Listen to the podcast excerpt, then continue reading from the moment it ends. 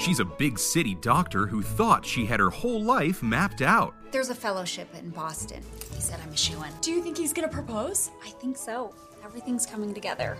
But she's about to find out life doesn't always go according to plan. You were edged out by another candidate. I think we should break up. Everything I've worked for my entire life is gone. Maybe missing out on this fellowship will open you up to some new possibilities. Garland, Alaska. We could use a doctor with your talents here.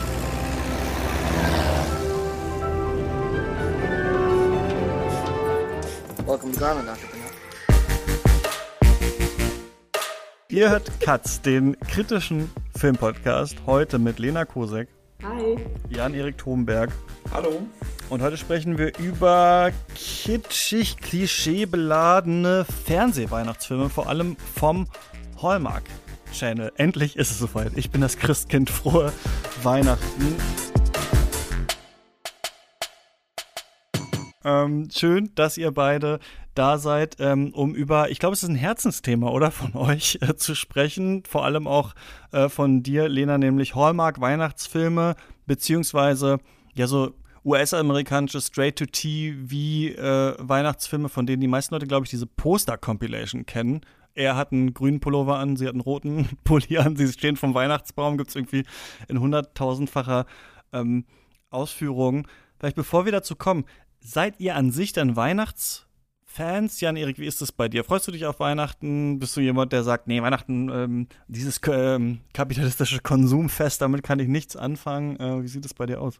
Naja, also Weihnachten hat jetzt bei mir im Leben jetzt nie so wirklich die allergrößte Rolle gespielt, weil ich eine sehr kleine Familie habe. Also das, da würde kein, wurde nie ein ganz so großes Ereignis draus gemacht. Man hat Mhm. es natürlich gefeiert, man hatte einen Weihnachtsbaum, man hat Musik gespielt, man hat sich beschenkt, aber ähm, und gemeinsam gegessen, aber es war jetzt nie ein riesiges Ereignis und das ist jetzt über die Jahre, je äh, kleiner die Familie wurde, auch noch immer weiter zurückgegangen. Deswegen hat es einfach nie so eine große Rolle gespielt und deswegen war es dann auch irgendwann relativ einfach für mich dann eigentlich, mich auch so ein bisschen von diesem von diesem Trubel und dem Konsumanteil davon so ein bisschen loszusagen und mich damit nicht mehr so wirklich mit äh, beschäftigen, oder ich musste mich damit eigentlich dann nicht mehr so wirklich beschäftigen und konnte dann auch sehr einfach diese antikapitalistisch gefärbte Haltung zu Weihnachten einnehmen, ohne mich groß einschränken zu müssen. Ähm, bis dann vielleicht eben die Filme um die Ecke kamen durch Lena auf mich zu, die, über die wir heute sprechen, ja. Gibt es eine typische Thomberg-Weihnachtssache, die ihr macht, wo du sagst, das gibt's, das ist so speziell, spe- speziell bei uns? Irgendwas Besonderes zu essen oder irgend, irgend sowas vor der Bescherung? Das könnte ich jetzt so tatsächlich nicht sagen. Es ist allerdings so, dass ähm, wir jetzt nicht die typischen Weihnachtsessen dann halt äh, immer haben. Also dieses Jahr äh, habe ich jetzt von meiner Mutter schon gehört, dass wir Sushi essen werden und so weiter. Also es auch Das ist da direkt der wir uns Plot für einen ZDF-Weihnachtsfilm. Das ist direkt heute, diesmal so direkt. Ja, stimmt eigentlich. Weihnachten Ja, auf jetzt- Japanisch, jetzt, sagst, Fragezeichen. ja. Und dann genau wäre das so, auch heute gibt es mal Sushi. Oha, na, ob das gut geht, eigentlich haben wir doch immer Kartoffelsalat. Äh, Lena, wie ist es bei dir? Bist du Weihnachts-Fan? Äh, Fan? Fan der Weihnachtszeit schon seit der Kindheit? Ja, doch, absolut. Also für mich ist eigentlich äh, die Weihnachtszeit, besonders die Feiertage, sind für mich die schönsten Tage im Jahr. So, ähm, also zumindest die, auf die ich mich immer, immer freue, weil ich auch aber auch einfach das Glück habe, dass Weihnachten in meiner Familie sehr, sehr entspannt ist und es keinen Stress gibt und es einfach nur sehr, sehr viel gutes Essen und Beisammensein gibt, ähm, sodass ich das immer sehr genieße, auch wenn die Weihnachtsvorzeit eigentlich immer gefühlt Jahr zu Jahr stressiger wird, mit mehr Arbeit vollgeladen ist und äh, genau, aber das erhöht dann auch wiederum die Weihnachtsfeiertage, weil da dann eben so äh, der Spannungsabfall ist und die dann wirklich entspannt sind bei mir in meiner Familie. Ja, gibt es bei euch was Spezielles, wo du sagen würdest, das, äh, ist, das ist Weihnachten bei den Koseks? ähm, nee, was super Spezielles gibt's nicht. Also das, was ich immer ähm, sehr genieße, ist, dass wir einfach, ähm, bevor Bescherung ist, einen sehr langen Spaziergang machen und dann äh, durch, durch unser Dorf laufen und gucken, äh, wie viele Weihnachtsbäume sehen wir, ähm, wo gibt's schon Bescherung. Ähm, das ist immer ganz, ganz schön als Weihnachtsbaum zählen durch die Fenster quasi. Das ist bei uns, glaube ich, auch das Einzige, was so als Tradition da ist, ist dieser lange Spaziergang vor der Bescherung, den ich natürlich gehasst habe als Kind. Also wo dann immer war, oh, wie lange geht das noch? Und man hat immer so gehofft, dass man das kriegt, was man sich äh, gewünscht hat. Weihnachten natürlich klar, total Konsum durchtränkt gewesen in meiner Jugend immer. Ich frage mich manchmal, ob es mit bei meinen Eltern noch ein bisschen stärker war als bei den Familien um uns herum, weil wir ursprünglich aus der DDR gekommen sind und dann im Westen aber aufgewachsen sind. Also ich erinnere mich auch noch, dass wir immer so Fanta und Cola zu Hause hatten, immer einen ganzen Kasten direkt, dass wir dauernd bei McDonalds waren, Spielzeug bekommen haben und so. Also manchmal hatte ich auch das Gefühl, meine Eltern holen so den Konsum auf, den sie nicht kannten eigentlich in ihrer Kindheit äh, äh, ähm, so und ich lebe das dann halt auch so mit und äh, freue mich daran. Und dann hatte ich, glaube ich, eine Phase, an der ich Weihnachten irgendwie so ein bisschen blöd fand, äh, so in der Adoleszenz. Und dann äh, durchs Ethnologiestudium dachte ich dann irgendwann, dass ich es schon in Ordnung finde. Also ich habe zu eigentlich vielem deutschen Brauchtum so ein zwiespältiges Verhältnis, dass ich denke, immerhin gibt es überhaupt noch Feiertage bei uns, wo überhaupt mal irgendwas passiert und mal eine Art von Zusammenkunft ist und sowas. Das ist in anderen äh, Kulturen ja viel krasser eigentlich als ähm, äh, bei uns, wo tatsächlich noch große Feste gefeiert werden und so. Das ist ja, finde ich, äh, in Deutschland noch eher im kleineren Rahmen. Deswegen ähm, finde ich an sich so Weihnachten eigentlich ganz nett, diese Zusammenkunft, äh, äh, die es gibt. Und wie wir, glaube ich, auch bei den Hallmark-Filmen merken, ist es ja auch etwas, das so eine religiöse Abstammung hat und gleichzeitig so entpolitisiert oder mhm. ähm, der Religion Religion so ein bisschen beraubt ist und deswegen so adaptierbar ist natürlich von verschiedenen Gesellschaftsschichten. Ne? Also meine Eltern haben auch in der äh, DDR als Atheisten Weihnachten gefeiert. Ne? Das gab es da auch, da gab es auch Geschenke und so weiter und so fort im Sozialismus. Also das ist was, was es natürlich trotzdem irgendwie äh, so gibt. Deswegen ähm, finde ja, und es ist unser wichtigstes Fest, oder? Schon in, zumindest in diesem Kulturkreis so ähm, äh, ähm, im, im Westen, bei den Christen würde ich sagen und vielleicht auch bei den Atheisten so. Deswegen ist es natürlich einfach interessant, die Familie kommt zusammen, dadurch führt es auch viel zu Stress. Also ich glaube auch so soziologisch ist es interessant, das sehen wir auch in den Hallmark-Filmen, was man da alles so reinlesen kann und für Motive durchkommen. Lena, du bist ja, ja ein bisschen tiefer drin als äh, wir, auch wenn du, Jan-Erik, auch schon viele davon gesehen hast. Wie kam so dein Interesse dafür? Und du hast doch mit, hast auch auf einer Tagung neulich dazu gesprochen oder so mhm. zu diesen ähm, äh, Filmen. Wie kann das denn alles so? Und vielleicht kannst du uns auch nochmal erklären, was ist denn das genau, dieser Hallmark-Channel, diese Filme, von denen wir nur die Poster kennen?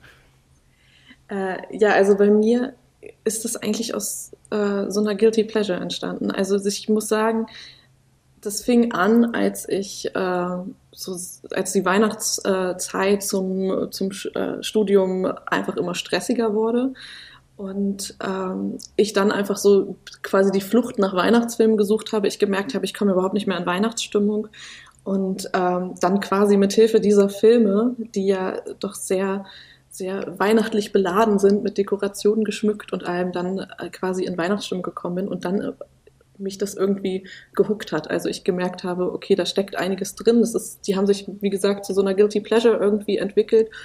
Und erst habe ich gedacht, das sind so Filme, bei denen man einfach den Kopf ausstellen kann, bei, über die, die man nicht nachdenken muss. Und natürlich äh, ist das irgendwo auch so, aber mit jedem Film, den ich mehr davon gesehen habe, habe ich gemerkt, da steckt viel drin und da steckt vor allen Dingen viel Ähnlichkeit drin in dieser Art von Filmen. Mhm. Und deswegen lohnt es sich, sich damit zu beschäftigen und dadurch hat sich so ein bisschen dann eben das wissenschaftliche äh, Interesse auch gebildet. Und äh, genau, wie du gesagt hast, ich habe jetzt auch letztens einen Vortrag äh, auf einer Tagung zu diesem Film ähm, gehalten, beziehungsweise zu der Darstellung der Frau in diesem Film.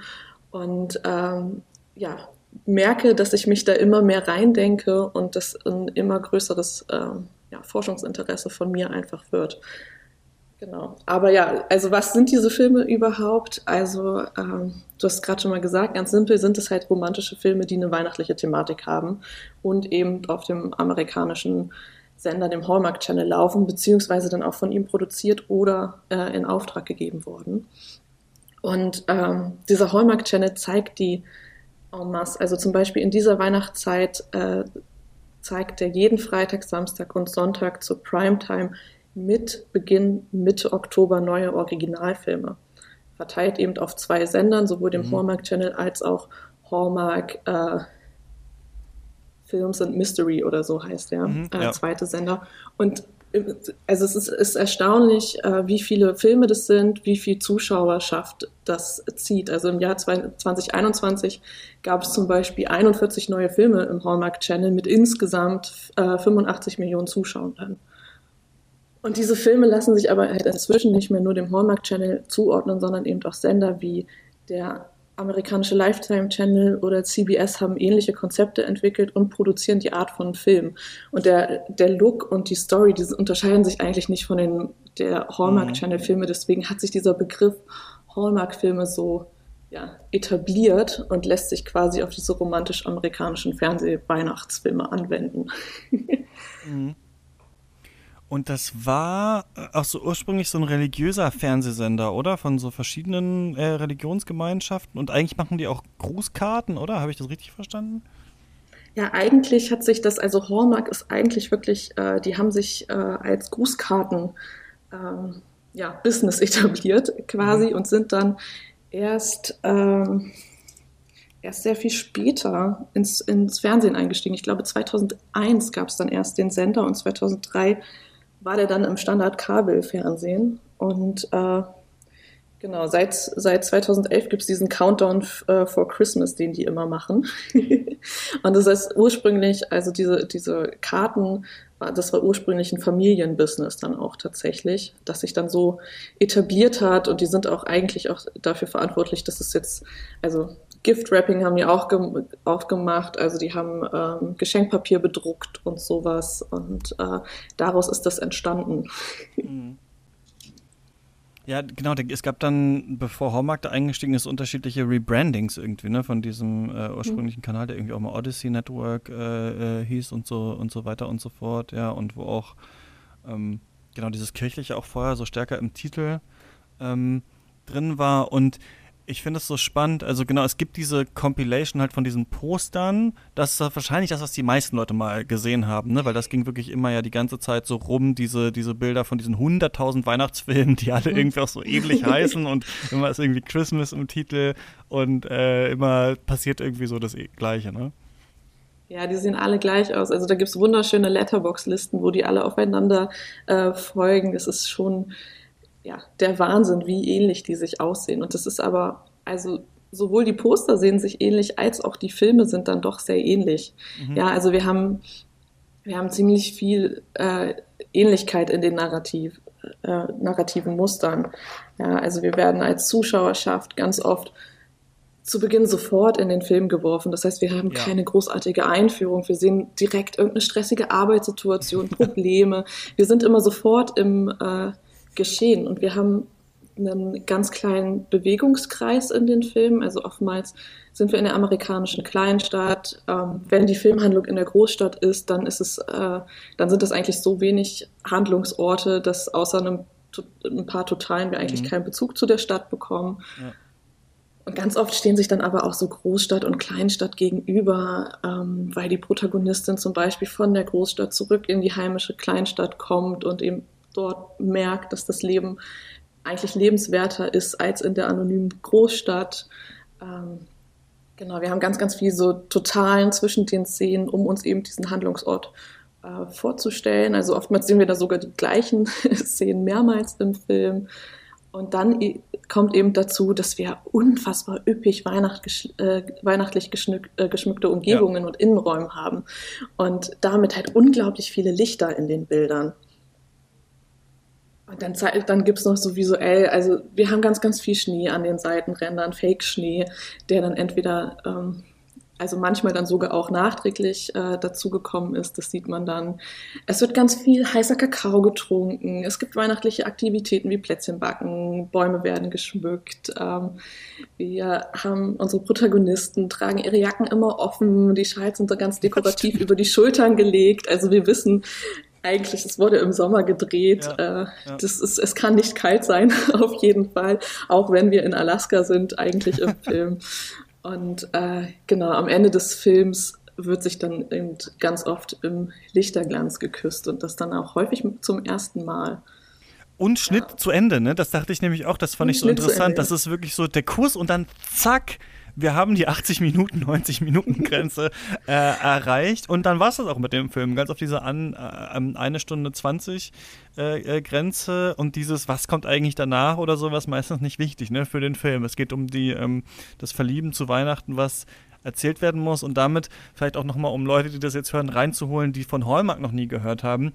Das ist ein super ähnliches Muster zu ganz vielen äh, Filmen, deren Titel ihr alle nicht kennt, die ihr schon im Fernsehen irgendwo mal gesehen habt. Ne? Also ich dachte dann so, als ich das gesehen habe, das ist genauso wie viele Filme, die ich auch um die Feiertage äh, gesehen habe, weil meine Mutter den Fernseher angemacht hat und dann lief es so und der Film läuft auch schon und man weiß auch, also man hat auch die ersten 30 Minuten verpasst oder sowas und weiß dann direkt, ach so, er und sie und na gut, jetzt mögen sie sich nicht, aber später dann, ah, hier ist ein alter Mann, der ist so ein bisschen nett auch Santa Claus und dann ist das irgendwann vorbei und ich fand es witzig, weil das beim ZDF heißt diese Reihe Herzkino, die laut der Eigenaussage des ZDFs als Gegenpol zum Krimi entworfen wurde, ähm, wo wir eigentlich auch so das eigene Hallmark des ZDFs haben, also wo auch mhm. Filme, und da steht auch auch sogar in der Beschreibung dieser Seite beim ZDF äh, auf so eine 80-Minuten-Länge ähm, äh, getrimmt sind tatsächlich. Und dadurch, also diese Filme, die wir jetzt besprechen, ähm, wir haben hier drei dieser Hallmark-Filme an einem Abend hintereinander geguckt, wie so Serienfolgen einfach, weil das wirklich so kurz ist, also es nervt auch zwischendurch natürlich krass, dass man das auch einfach so hintereinander irgendwie wegschauen kann. Und ähm, ich fand das sehr, sehr interessant, sich damit zu beschäftigen, weil ich irgendwie, der ich ja jetzt nicht so krass aus dem Genre komme oder so, mh, so interessant finde, so viele Filme zu gucken, die so ähnlich aufgebaut sind und die vor allem äh, genau wissen, was sie erzählen wollen und auch nicht sonderlich intelligent sein wollen oder sowas. Also diese Filme hat nicht das Gefühl, da soll jetzt noch groß was anderes gemacht werden, als halt tatsächlich diese gleiche Geschichte nochmal ein bisschen anders einfach zu erzählen. Und dadurch finde ich, macht es tatsächlich Spaß, sie zu schauen und sich zu fragen, was passiert gleich, wie wird das aufgebaut, was ist der Konflikt, wie wird der Konflikt diesmal aufgebaut, warum kann diesmal vielleicht ein bisschen mehr Emanzipation hier tatsächlich äh, stattfinden als vielleicht im Film davor. Ähm, und natürlich, was ich mir auch gedacht habe, Weihnachten bietet sich so da auch ähm, außerhalb des Films natürlich so an, weil diese Konfliktlinien aus den Filmen, also natürlich verlieben wir uns nicht alle, wenn wir nach Hause kommen an Weihnachten, aber Stadt-Land zum Beispiel. Ne? Also die mhm. Kinder kommen zu den Eltern zurück, ja auch an Weihnachten und schauen dann auch diese Filme zusammen mit denen. Dieser Wunsch der Eltern, dass die Kinder vielleicht doch aus der Stadt zurückkommen, um was Eigenes hier im Ort aufzubauen oder so. Ne?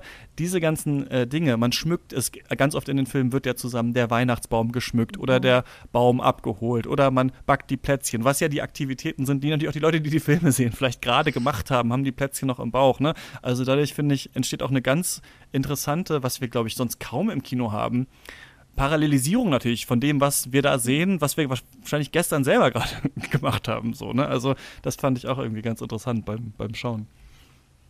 Ja, oder aber Wünsche werden geweckt. Ne? Also mhm. Wünsche, dass man eben gemeinsam Plätzchen weckt oder den Baum schmückt, weil man es eben dann gerade nicht hat. So, ja. Also, Stimmt. Pass pro Toto natürlich auch für das, äh, was, mhm. man, was man nicht hat, als so mit, Miterleben zum Beispiel. Ja. Hm. Genau, vielleicht noch ähm, kurz, also die, narrativ zeichnen diese Filme sich vor allen Dingen dadurch aus, dass wir erstmal ähm, in der Regel die weibliche Protagonistin als Hauptfigur haben. Und diese ähm, Frauen im Hallmark-Film sind grundsätzlich irgendwie unglücklich. Manchmal wissen sie das aber tatsächlich noch gar nicht. Ähm, oder sie verdrängen das so sehr, dass sie quasi so einen ja, Status der Akzeptanz ihrem Leben gegenüber ähm, mhm. haben. Und im Laufe der Filme müssen sie sich eigentlich eingestehen, dass sie dann entweder nicht glücklich sind oder dass das, was sie jetzt gerade machen, sie deutlich glücklicher macht, als sie erwartet haben. Ähm, und dann kommt dazu, dass diese Frauen zu Anfang der Filme in der Regel entweder Single sind oder dass sie dann, ähm, ja, und, und das dann seit längerem oder aber, dass sie relativ zu Beginn des Films von ihrem Partner verlassen werden. Natürlich mhm. gibt es da auch Ausnahmen, also einen von den, von den Filmen haben wir auch rausgesucht und werden ihn noch ein bisschen ähm, besprechen, aber ja, das heißt, das, das sind dann aber auch eher wirklich nur wenige Filme, in denen sich die Frau dann in der Mitte des Films irgendwie von ihrem Partner trennt weil ihr Lebenswandel nicht mehr zur Beziehung passt und sie jemand anderen gefunden hat, der kompatibler ist, was, was dann eben unser männlicher Hauptprotagonist wäre. Und äh, interessant ist auch, dass diese Frauen in den Filmen alle einen Job haben, einen Job, in dem sie gut sind und den sie meist, ähm, so versichern sie auf jeden Fall ganz gerne machen mhm. und eben nicht selten auf eine Beförderung hinarbeiten. Und um diese zu bekommen, erledigen sie dann eben auch direkt vor Weihnachten noch äh, wichtige Ein Aufgaben, fahren dann zum Beispiel in die Kleinstadt, um einen wichtigen Kunden anzuwerben oder, einen, oder richten ein Event für ihre Firma auf und lernen dabei dann eben den männlichen Hauptprotagonisten kennen und stehen dem dann ganz, ganz oft erstmal eher mit Ablehnung gegenüber und dann entwickelt sich diese Beziehung quasi, bis es dann am Ende, Spoiler, zum Kuss im Lichterglanz kommt. mhm.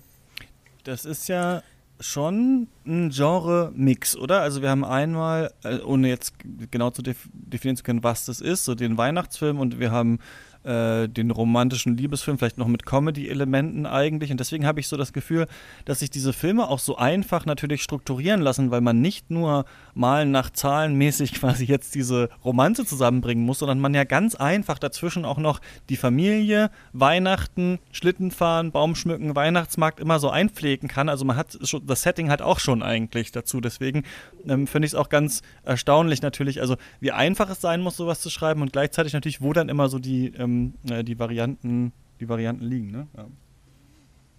Äh, eine Frage, die ich ja. mir, äh, ja, entschuldige, äh, eine Frage, die ich mir tatsächlich auch bei der Vorbereitung gestellt habe und da wäre ich auch irgendwie äh, gespannt, was ihr dazu, was ihr dazu sagen würdet. Ich habe mich wirklich, also auch über die Jahre jetzt schon, je mehr ich von diesen Filmen geguckt habe, gefragt, ähm, sind das überhaupt Filme, die gemacht werden, um gesehen zu werden? Also sind die wirklich für die Situation gemacht, ah ja, wir, wir jetzt ist 20.15 Uhr, äh, wir setzen uns aufs Sofa und gucken diesen Hallmark-Film, weil das kann ich mir eigentlich kaum vorstellen. Also dass das Filme sind, die dazu gemacht sind, um aufmerksam betrachtet zu werden. Also für mich äh, kommen diese Filme auch immer wie so eine äh, wie so ein Hintergrundrauschen irgendwie mhm. vor, dass äh, während man tatsächlich diese Aktivitäten dann macht, die auch in den Filmen dargestellt werden, also dass das ähm, also weil alles, was ihr gesagt habt, sozusagen, dass es auch um Wunschfantasien geht, um Familienzusammenkunft und sowas, das würde ja dann nahelegen, dass dann auch sich genau diese Situation dann vor diesen Filmen bildet. Aber ich kann mir halt auch schon eine Situation vorstellen, wo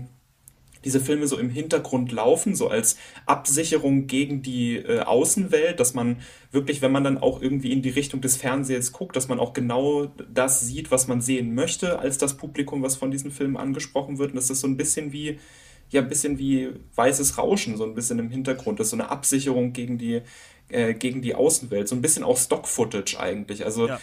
Kino- oder äh, Fernsehfilm als Stock-Footage sozusagen. Also diese Filme arbeiten ja auch sehr viel mit Stock-Footage und ich finde, daraus mhm. kann man auch ableiten, dass man diese ganz, diesen ganzen Filmkorpus Stimmt. eigentlich als Stock-Footage betrachten könnte. Man merkt den halt, das würde mich nämlich auch interessieren, wie du das siehst, diese fürs Fernsehen produziert halt an, ne? wenn man die jetzt schaut, als jetzt jemand, der einen äh, Filmpodcast hat, wo es natürlich oft um Kinofilme geht, oder es geht natürlich um Fernsehserien, die aber auch mittlerweile halt super aufwendig produziert sind. Also zum Beispiel merkt man bei diesen Filmen, man streamt die ja jetzt dann irgendwo im Internet am Stück, wo die Werbebreaks mhm. waren, weil einfach Szenen so abblenden und dann blendet es irgendwo wieder auf und dann kommen zwei Leute aus dem Raum raus und sagen, ja. ah ja, das war ja ein schönes Essen, danke, dass du mich eingeladen hast oder sowas. Also was in so einem regulären Kinofilm irgendwie komisch wäre, also wenn einfach so, wo, was was ist jetzt dieser Zeitsprung? Aber der Zeitsprung ist natürlich irgendwie so der Werbebreak, zumindest früher, ne, als es noch im Fernsehen so äh, gelaufen ist. Das wird ja mittlerweile wahrscheinlich auch irgendwie so ein bisschen noch anders ähm, aufgebaut sein. Dieses Stock-Footage finde ich auch total interessant, weil man genau manchmal merkt, ah krass, dieses Bild von New York sieht viel besser aus als der ganze Film, den wir gesehen haben. Und jetzt sehen wir aber wieder das Haus, in dem die sind. Das sieht halt viel schlechter ausgeleuchtet aus. Äh, und dann merkt man das auch sonst manchmal noch, dass wie es gesprochen ist, wie ähm, die Texte auswendig gelernt sind, manchmal äh, auch die Kulissen und sowas, dieses fürs Fernsehen gemachte an. Und beim Fernsehen ist es natürlich so, ähm, noch vor Zeiten des Streamings, dass äh, das wäre jetzt meine Frage, dass der Film ja vielleicht auch noch verständlich sein muss, wenn man die erste halbe Stunde gar nicht gesehen hat. Also, dass man einfach tatsächlich mhm. einsteigen kann in der Mitte oder kurz vor Ende und dann trotzdem noch so ungefähr versteht, ah ja, das ist sie und sie will jetzt ihn und so weiter und ah, das ist jetzt die Tochter, die zieht sie jetzt damit auf, ah, jetzt machen sie das Restaurant in den Bergen auf oder sowas. Dass man es quasi auch versteht, ohne den ganzen Film überhaupt gesehen haben zu müssen. Ja, absolut. Also, ähm man versteht die Filme, egal wann man einschreitet. Zum einen natürlich, weil man einfach gewisse Sehkonventionen hat. Ähm, zum anderen aber auch, weil die eben uns eigentlich so leicht erklärt werden. Ja? Und also auch die Konflikte sind so allgegenwärtig in diesem Film, dass man sie sofort versteht. Und ähm, zu dem, was Jan Erik gesagt hat, würde ich sowohl Ja als auch Nein sagen. Also der Hallmark Channel macht schon sehr, sehr viel, dass diese Filme eben nicht Hintergrundrauschen werden.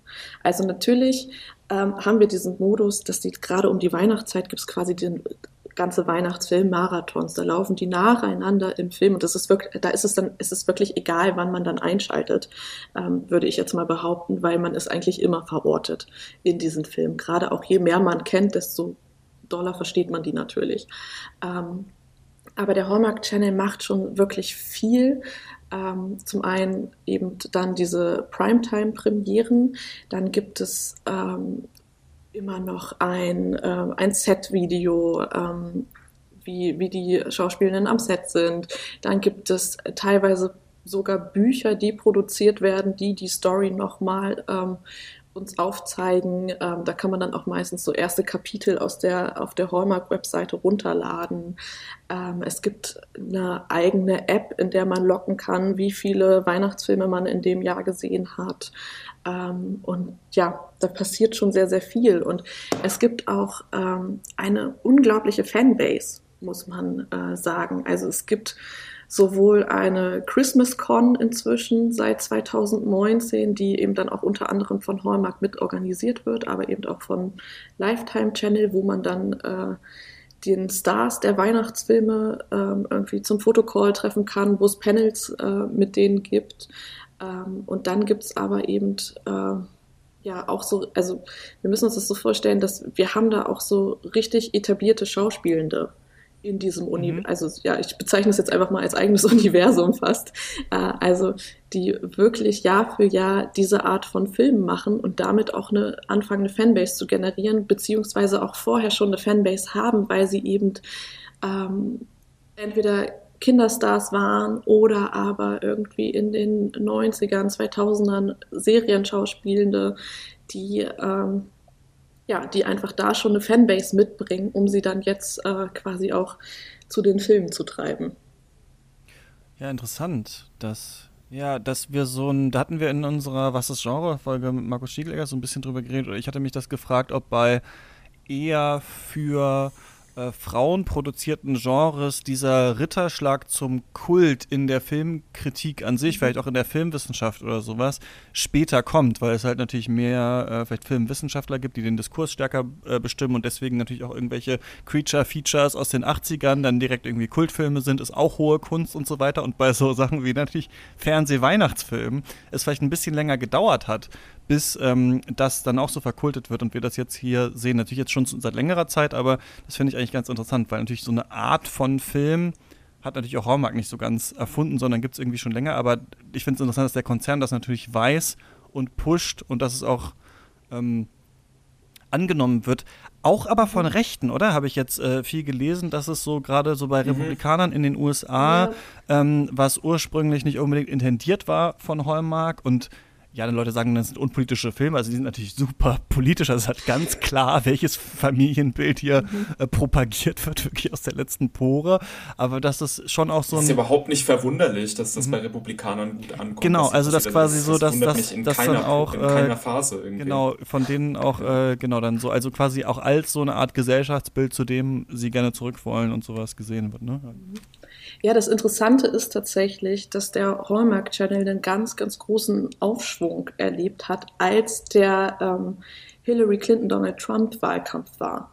Ähm, weil da mhm. eben einfach die ähm, Zuschauenden gesagt, also anscheinend ganz viel damit gestruggelt haben, wie ja, gewichtig und wie viel Negativität äh, diese, um, um diesen ganzen, äh, um diese ganze Wahl stattgefunden hat, beziehungsweise den ganzen Wahlkampf. Und da sind die äh, Ratings für den Hallmark Channel um bis zu zehn Prozent irgendwie gestiegen, hatte ich gelesen.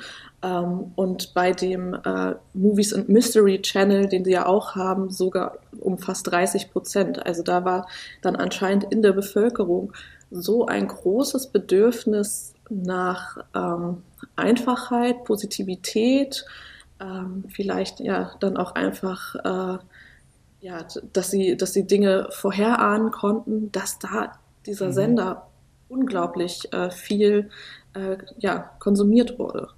Stimmt, das ist ja das äh, noch auch recht junge Phänomen dieser Wholesomeness, wo nach immer mhm. gelächzt wird und dann hier vielleicht noch stärker von, äh, von rechter Seite. Ne? Ja, ist ganz spannend. Soll ich mal, wollen wir mal die Filme langsam einführen und anhand derer das irgendwie so ein bisschen äh, diskutieren? Lena, du hast ähm, gesagt, wir wollen mal über das anhand ein paar von denen äh, besprechen. Einmal Christmas Under Wraps von 2014, eine Ärztin äh, geht, ähm, äh, ihr Traum schlägt fehl. Ähm, es, äh, äh, was macht sie so ein, Kon wie heißt das nochmal, so ein äh, Fellowship wollte Fellowship, sie machen. genau, will sie eigentlich Boston, machen. Genau. Und das kriegt sie aber äh, nicht und deswegen muss sie dann leider in Alaska in einem kleinen, sehr familiären Krankenhaus anfangen zu arbeiten. Mr. Christmas äh, von 2017. Es geht um einen Mann, der die perfekten Weihnachtsgeschenke äh, rausfinden kann und sich dann in die Frau verliebt, äh, für die er ein Geschenk äh, suchen muss. Und dann äh, A Maple Valley Christmas von 2022. Ähm, es ist auf einer Ahornsirup-Farm und das die Familie um die Haupt Figur möchte eigentlich das Nachbargelände äh, kaufen, weil das mit der familiären Erinnerung äh, verbunden ist, aber ein Immobilienhai und äh, dessen Sohn machen den dann so ein bisschen Strich durch die ähm, Rechnung. Und dann wollten wir noch so einen Bogen spannen zum neuen Lindsay Lohan-Film, Falling for Christmas äh, von Netflix. Und ich habe dann auch noch äh, beim ZDF nachgeschaut und mir äh, auch einen von 2022 einen Film angeschaut, nämlich Alice im Weihnachtsland über eine Köchin, die ähm, Weihnachten bei der Familie ihres Freundes, sie kommt aus Hamburg, äh, sie geht nach Bayern äh, verbringen soll und der Freund ähm, äh, muss aber so viel arbeiten, äh, dass er nicht mitkommen kann. Das heißt, sie ist dann alleine bei seiner Familie und bandelt so ein bisschen mit seinem Bruder an. Warum hast du denn, ähm, Lena, diese drei Hallmarks ausgewählt aus den Hunderttausenden, die es gibt? Äh, ja, ich muss sagen, es war gar keine äh, leichte ähm, Auswahl. Also ich habe mir viel Gedanken darüber gemacht, über was man da jetzt sprechen ähm, kann, was vielleicht so ein bisschen signifikant ist. Ähm, oder ob es eigentlich total egal ist, über welche Filme man spricht. Ich habe jetzt die drei ausgewählt, weil ähm, zum einen ist der Christmas Under Wraps der erfolgreichste Hallmark-Film, ähm, mhm. zumindest stand äh, 2020. Ähm, neuere Zahlen habe ich da jetzt nicht gefunden, ob es jetzt noch einen gab, der erfolgreicher war. Aber vor allen Dingen habe ich ihn ausgewählt, weil der ganz, ganz klassisch dieses Narrativ, was unheimlich oft wiederholt wird, hat. Und zwar eben Frau geht in Kleinstadt und verliebt sich dort und wendet sich aber von ihrem ja, planhaften Selbst irgendwie ab. Das ist so für mich so dieses ganz, ganz klassische Narrativ. Ähm, deswegen fand ich den spannend zu besprechen und der, Mr. Christmas ist tatsächlich ähm, einer der wenigen, die eine, äh, ja, eine männliche also den, den Mann uns eigentlich hier in den Fokus stellen und uns seine Geschichte erzählen und eben nicht die Geschichte der Frau. Ähm, das war so der erste davon, die ich gesehen habe. Inzwischen legt der Hallmark Channel da ein kleines bisschen nach. Ähm, aber genau, das sind ganz, ganz wenige Filme und das eben ähm, deswegen interessant. Und der äh, Maple Valley Christmas, ähm, eben weil er aus diesem Jahr ist, weil ich das spannend fand, ähm, zu gucken, was ist jetzt los und weil der mich beim Gucken ein bisschen überrascht hat. so, weil ich da doch ein paar Sachen ähm, drin entdeckt habe, die einfach, wo ich gedacht habe, so, huch, vielleicht sind wir doch im Jahr 2022 angekommen. Ähm, ja, genau. Und der ähm, Lindsay Lohan-Film den würde ich gerne einfach nochmal so ein bisschen mit reinbringen, ähm, weil ich es schon interessant finde, dass eben auch Netflix jetzt im Weihnachtsmodus ist und jedes mhm. Jahr mehr Weihnachtsfilme produziert und dann eben auch ähm, wir da mal gucken können, inwieweit gleicht sich das denn mit diesen Hallmark-Filmen. Ja, lass uns das doch mal äh, anfangen zu besprechen. Christmas Under Wraps. Heißt es so, sind Raps auch Bandagen eigentlich? Ist das der Witz? Ist das das Wortspiel? Weil das eigentlich, eigentlich ist sie ja Chirurgin oder so. Habe ich das richtig oh, verstanden? Oh, ja. Irgendwie so, ne? Ähm, könnte auf jeden Fall Wundervoll. Äh, sein. Also genau, sie ist ähm, Assistenzärztin in Boston ähm, in der äh, Chirurgie und äh, zwei Sachen äh, geschehen ihr kurz vor Weihnachten. Einmal macht ihr Freund ähm, äh, mit ihr Schluss, obwohl sie eigentlich dachte, er macht ihren Heiratsantrag. Und dann wird sie ähm, äh, abgelehnt, als sie eben, ich habe schon wieder vergessen, wie es heißt, dieses da, diesem das Fellowship. das Fellowship an diesem tollen Krankenhaus machen will. Sie hat einen Vater, der auch äh, Chirurg ist, will in seine Fußstapfen treten, seit sie ein kleines Kind ist, möchte sie dieses Fellowship machen, das ist ihr Karriereplan. Das wird aber abgelehnt und sie war sich so sicher, dass sie das bekommt, weil sie alles auf diese Karte gesetzt hat, dass sie sich nirgendwo anders beworben hat und dann irgendwie beim Arbeitsamt oder so ist und sagt, Mist, was mache ich denn jetzt? Und dann sagen die, naja, äh, in Alaska gibt es ja noch so ein Krankenhaus. Äh, da könnte man hin und nicht irgendwo in Alaska, sondern natürlich in Garland.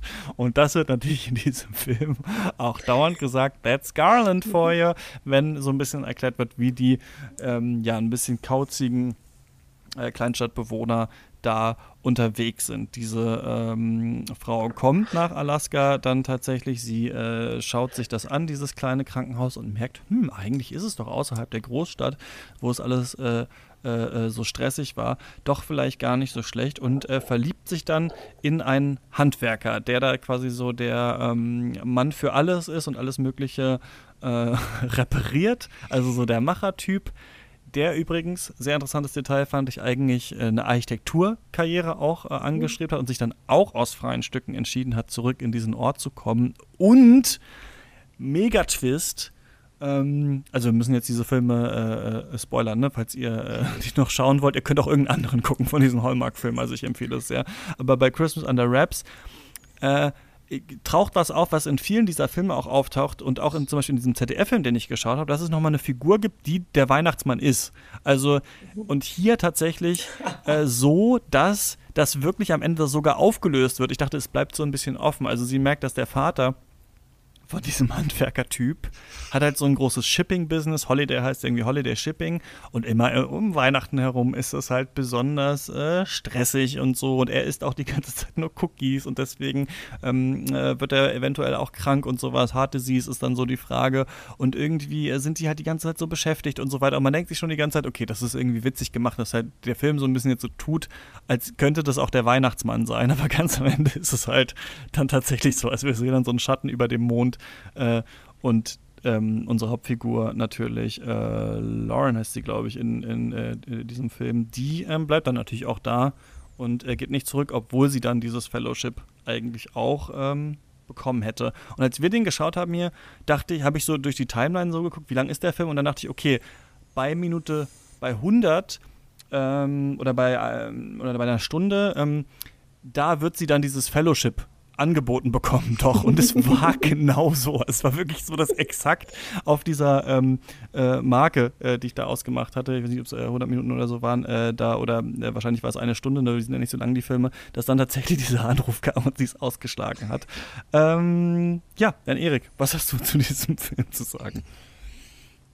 Also ich finde, bei diesem Film kann man tatsächlich eine Ebene aufmachen, die mir äh, bei diesem Film schon von Beginn an eigentlich aufgefallen ist, nämlich diese Vergleichbarkeit mit äh, Produktion und Rezeption von äh, äh den Asylum-Filmen, von der Produktionsfirma Asylum. Denn äh, das ist ja auch eine Firma, die ähm, filmische Massenproduktion betreibt, die ihre ähm, Filme an Fernsehkanäle in den USA verkauft, auch für äh, permanente Rotation, wo wir auch diese Mechaniken haben, die du vorhin, diese eine Mechanik, die du vorhin beschrieben hast, Christian, dass wir für die Außenaufnahmen häufig so Stock-Footage haben, dann wird in die Innenräume geschnitten und das ist eine ähm, gefühlte Inkohärenz, die da äh, besteht. Also wir haben so äh, teilweise dann statt Außenaufnahme im Hintergrund äh, haben wir nochmal irgendwie, wenn es ein Monsterfilm ist oder so, haben wir eine CGI-Rauchwolke und dann schneiden wir irgendwie in den Raum, in, in ein billiges Hinterzimmer, wo irgendwelche Leute in Militärklamotten sitzen und sagen, oh oh Gott, da ist das Monster, wir müssen jetzt unsere ja. Panzer rausholen und so.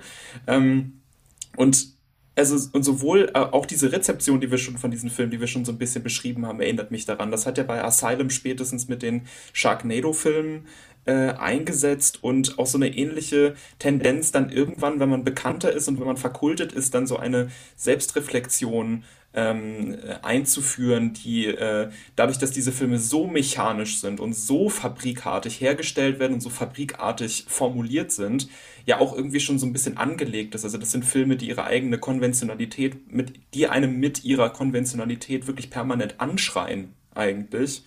Ähm, diese Vergleichbarkeit eben mit, mit dieser Art von Film, mit Inform, Produktion und Rezeption, habe ich bei dem Film vor allen Dingen gesehen, weil das auch so ein ähm, extrem billiger Film ist. Das, das merkt man ja auf allen Ebenen, das merkt man ja auch schon beim Tonschnitt, das merkt man bei der Inszenierung jo, der ganz Comedy. kurz, weil es mir gerade auffällt, dieser die Ton, immer, ne? Ja, ja. Da merkt man ganz oft, dass jemand, äh, also wir merken ganz oft in den Film, sorry, jetzt aber nur weil, ich, weil du es jetzt gerade sagst, dass jemand von hinten gefilmt wird und das nochmal rübergesprochen wurde, ne? Also das fällt einem manchmal Ja. total auf und das gibt's auch in äh, teurer produzierten Serien und Filmen, dass einem das manchmal auffällt, dass sie jetzt einen Take genommen haben, wo von hinten wahrscheinlich es nicht lippensynchron wäre, aber es passt schon. Aber hier merkt man es halt wirklich, dass dann nochmal jemand einfach das einsprechen musste und sowas, ja.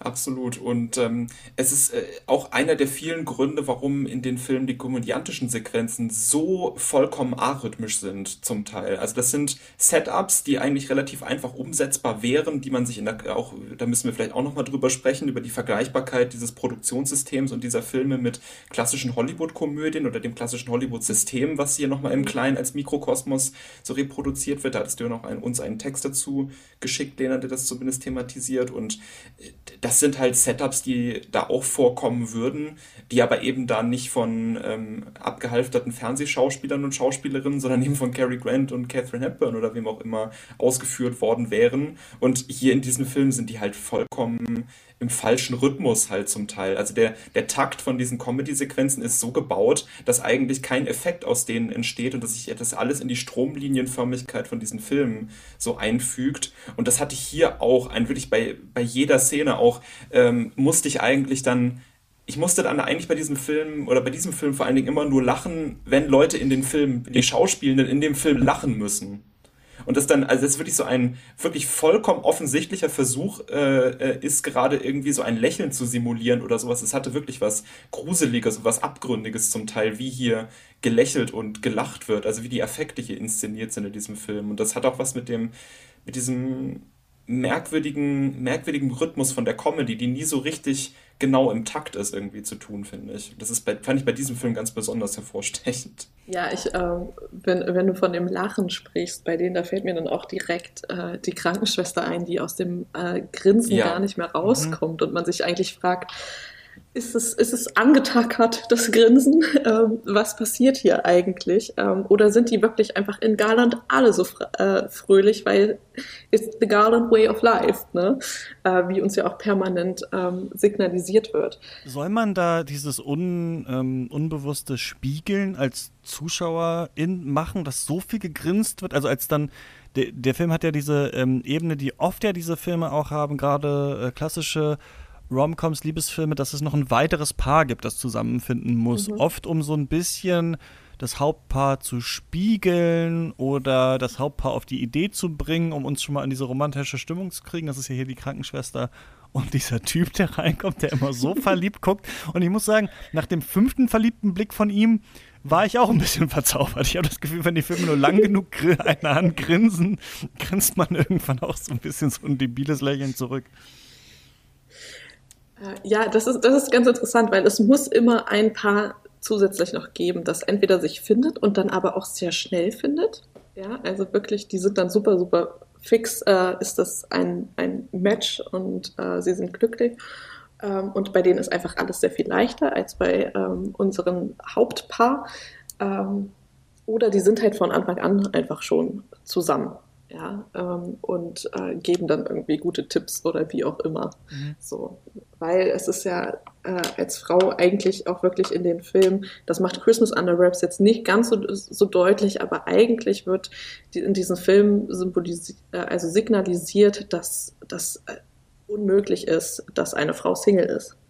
So, also wir haben ganz oft dann, dass irgendeine beste Freundin dann irgendwie was sagt, von wegen so, ja, aber du brauchst doch einen Mann und keine Ahnung, wie, ähm, also das äh, wird uns ganz, ganz oft in diesen Filmen mit gezeigt. Das ist jetzt bei Lauren hier jetzt nicht so krass, ähm, sie, aber sie wird ja dann zum Anfang äh, des Films verlassen und äh, du hast es erzählt, Christian, sie erwartet eigentlich in diesem Gespräch, in dem sie verlassen wird, einen Heiratsantrag und man merkt aber eigentlich so richtig viel Liebe ist nicht zwischen den beiden und man fragt sich, wie kommt sie jetzt eigentlich über die Idee, äh, auf die Idee, so einen Heiratsantrag zu erwarten.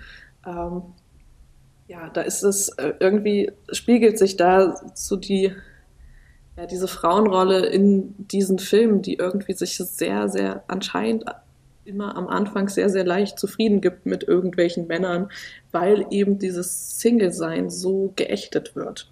Und es ist auch klar, dass das der falsche ist oft, oder? Also in diesem mhm. Film. Also man merkt ganz früh, also ich finde zum Beispiel in diesem Film ist es wirklich interessant, dass halt, weiß ich nicht, sie so rausgeputzt ist bei diesem Essen, wo er Schluss macht und halt komplett geschminkt und die Haare toll gemacht und ich glaube auch noch so ein Kostüm an oder so und er sieht halt wirklich aus wie so der letzte Typ irgendwie, der so in der Bibliothek, weiß ich nicht, einen Comic liest oder so.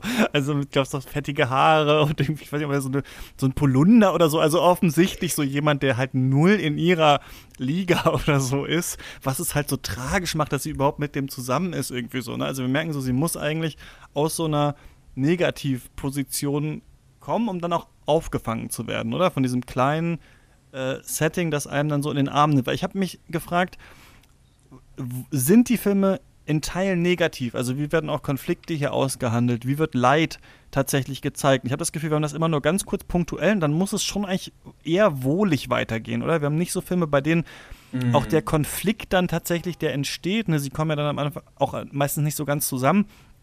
Da wird sich jetzt nicht angebrüllt in diesen Hallmark-Filmen, oder? Da ist man dann enttäuscht, man reißt ab und man kommt wieder zurück, oder? Und hier ist so Herz gebrochen, ähm, naja, ist irgendwie blöd gelaufen.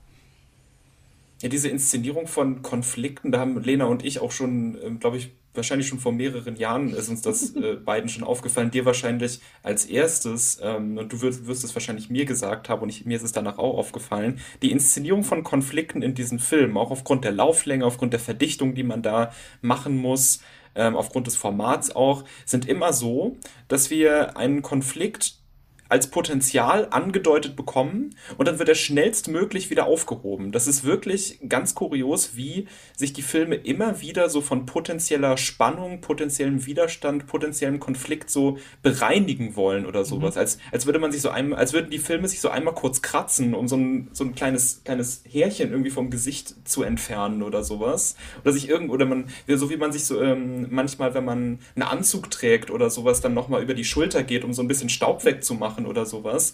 Also so kommt mir das häufig vor, als würde man sich so von, oder als würde man so eine lästige Fliege irgendwie verscheuchen oder sowas. Mhm. Also äh, das, ist irgend, das ist der Rhythmus für mich, mit dem hier Konflikte inszeniert werden. Sie werden, werden eigentlich permanent möglichst schnell ausgetrieben. Offene Fragen werden möglichst schnell geklärt. Also damit auch nichts irgendwie, äh, genau das, was, ich glaube, das hattest du auch vorhin gesagt, Christian, dass diese Filme so gebaut sind, dass man ja auch nach einer halben Stunde noch einschalten kann. Und deswegen kannst du ja nicht am Anfang einen Konflikt etablieren und den dann eine halbe Stunde später nochmal zurückholen. Das würde dieser ganzen Mechanik eben zuwiderlaufen. Ich glaube, deswegen wird das so gemacht. Also genau, wie du sagst, also Konflikte werden in der Regel dann sehr, sehr schnell gelöst oder sie werden dann gar nicht mehr weiter großartig thematisiert, ja. Also mhm. sie ist jetzt hier, sie will eigentlich abreisen. Sie will dann eigentlich, sie kriegt die Option doch noch nach Boston und will eigentlich dann doch abreisen. Und dann ist aber ähm, doch noch ein Notfall, weil hier Mr. Holiday, unser Santa, ähm, dann doch irgendwie so, ein, so, ein, so einen leichten Anfall bekommt, ähm, der dann sich dann aber doch nicht als Herzinfarkt rausstellt, sondern das ist natürlich alles gut in dem Sinne, er muss sich nur ausruhen. Aber ähm, sie merkt dann, okay, hier wird sie wirklich gebraucht. So, und damit ist das Thema dann aber auch komplett durch, das Thema Boston. Also es wird gar nicht mehr mhm. signalisiert. Sie, sie kommt dann quasi abends wieder in ihre Hütte und stellt ihren Koffer wieder zurück ins Schlafzimmer. Mhm. So, damit ist, damit ist es durch. Und wir wissen, okay, die bleibt jetzt hier.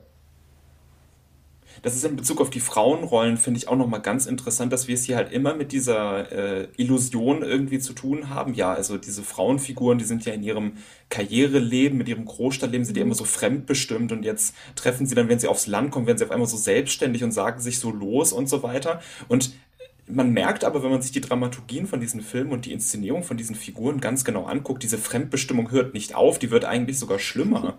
Also ja, in diesem Film ist es ja dann wirklich der Höhepunkt, also die, genau diese Szene, die du genannt hattest, gerade, ach, da ist nochmal ein Notfall und so. Also da, da, da macht sie einmal eine selbstständige Handlung oder eine mhm. verselbstständigende Handlung und sagt, ich gehe da jetzt hin, ich wollte das schon immer machen und so weiter.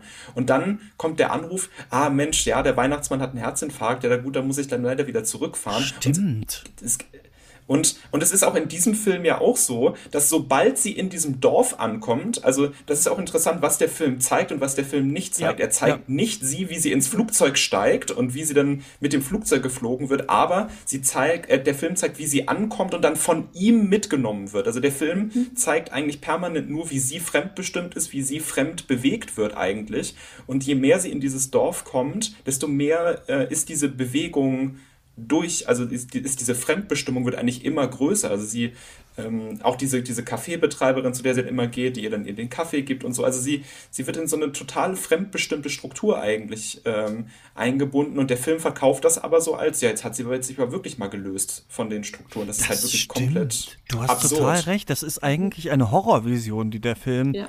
äh, zeigt Absolut. hier, wie sie in diese Kleinstadt in Alaska kommt. Es wird uns auch immer gezeigt, alle wissen immer schon alles. Ne? Also sie sagt mhm. irgendwie jemandem was und dann kommt direkt diese Frau von dem Café, die ihr auch schon am zweiten Tag den Kaffee auf die Arbeit bringt und auch schon ihre Milch geordert hat, äh, diese, äh, weiß nicht, ähm, äh, Light Milk, die die da irgendwie äh, haben möchte und sowas und sagt dann schon, ah ja, ich hab's ja schon gehört und so weiter und so fort. Und dieses, eigentlich dieser absolute Horror, die Überwachung der Kleinstadt plus so dieses, du bist direkt in diesem Familienkosmos eingebunden, jeder kennt jeden, du hängst hier direkt halb in dieser Weihnachtsbusiness eigentlich schon mit drin so und auch dieser Alltag in dem Krankenhaus ist ultra stressig. Also sie kommt da ja an und eigentlich sagt uns der Film ja, das ist hier ein verschlafener Ort, das Krankenhaus ist klein, hier arbeiten nur drei Leute, eigentlich alles chillig. Aber was dann passiert ist halt, dass da immer 50 Leute in dieser Schlange stehen und abgearbeitet werden müssen. Und das der Film auch als Argument verkauft, warum es ja hier auch in Ordnung ist zu sein in diesem kleinen Ort, weil es ist ja genauso stressig wie in der Stadt. Und Stress bedeutet ja, man hat viel zu tun, das heißt, man lebt sich aus.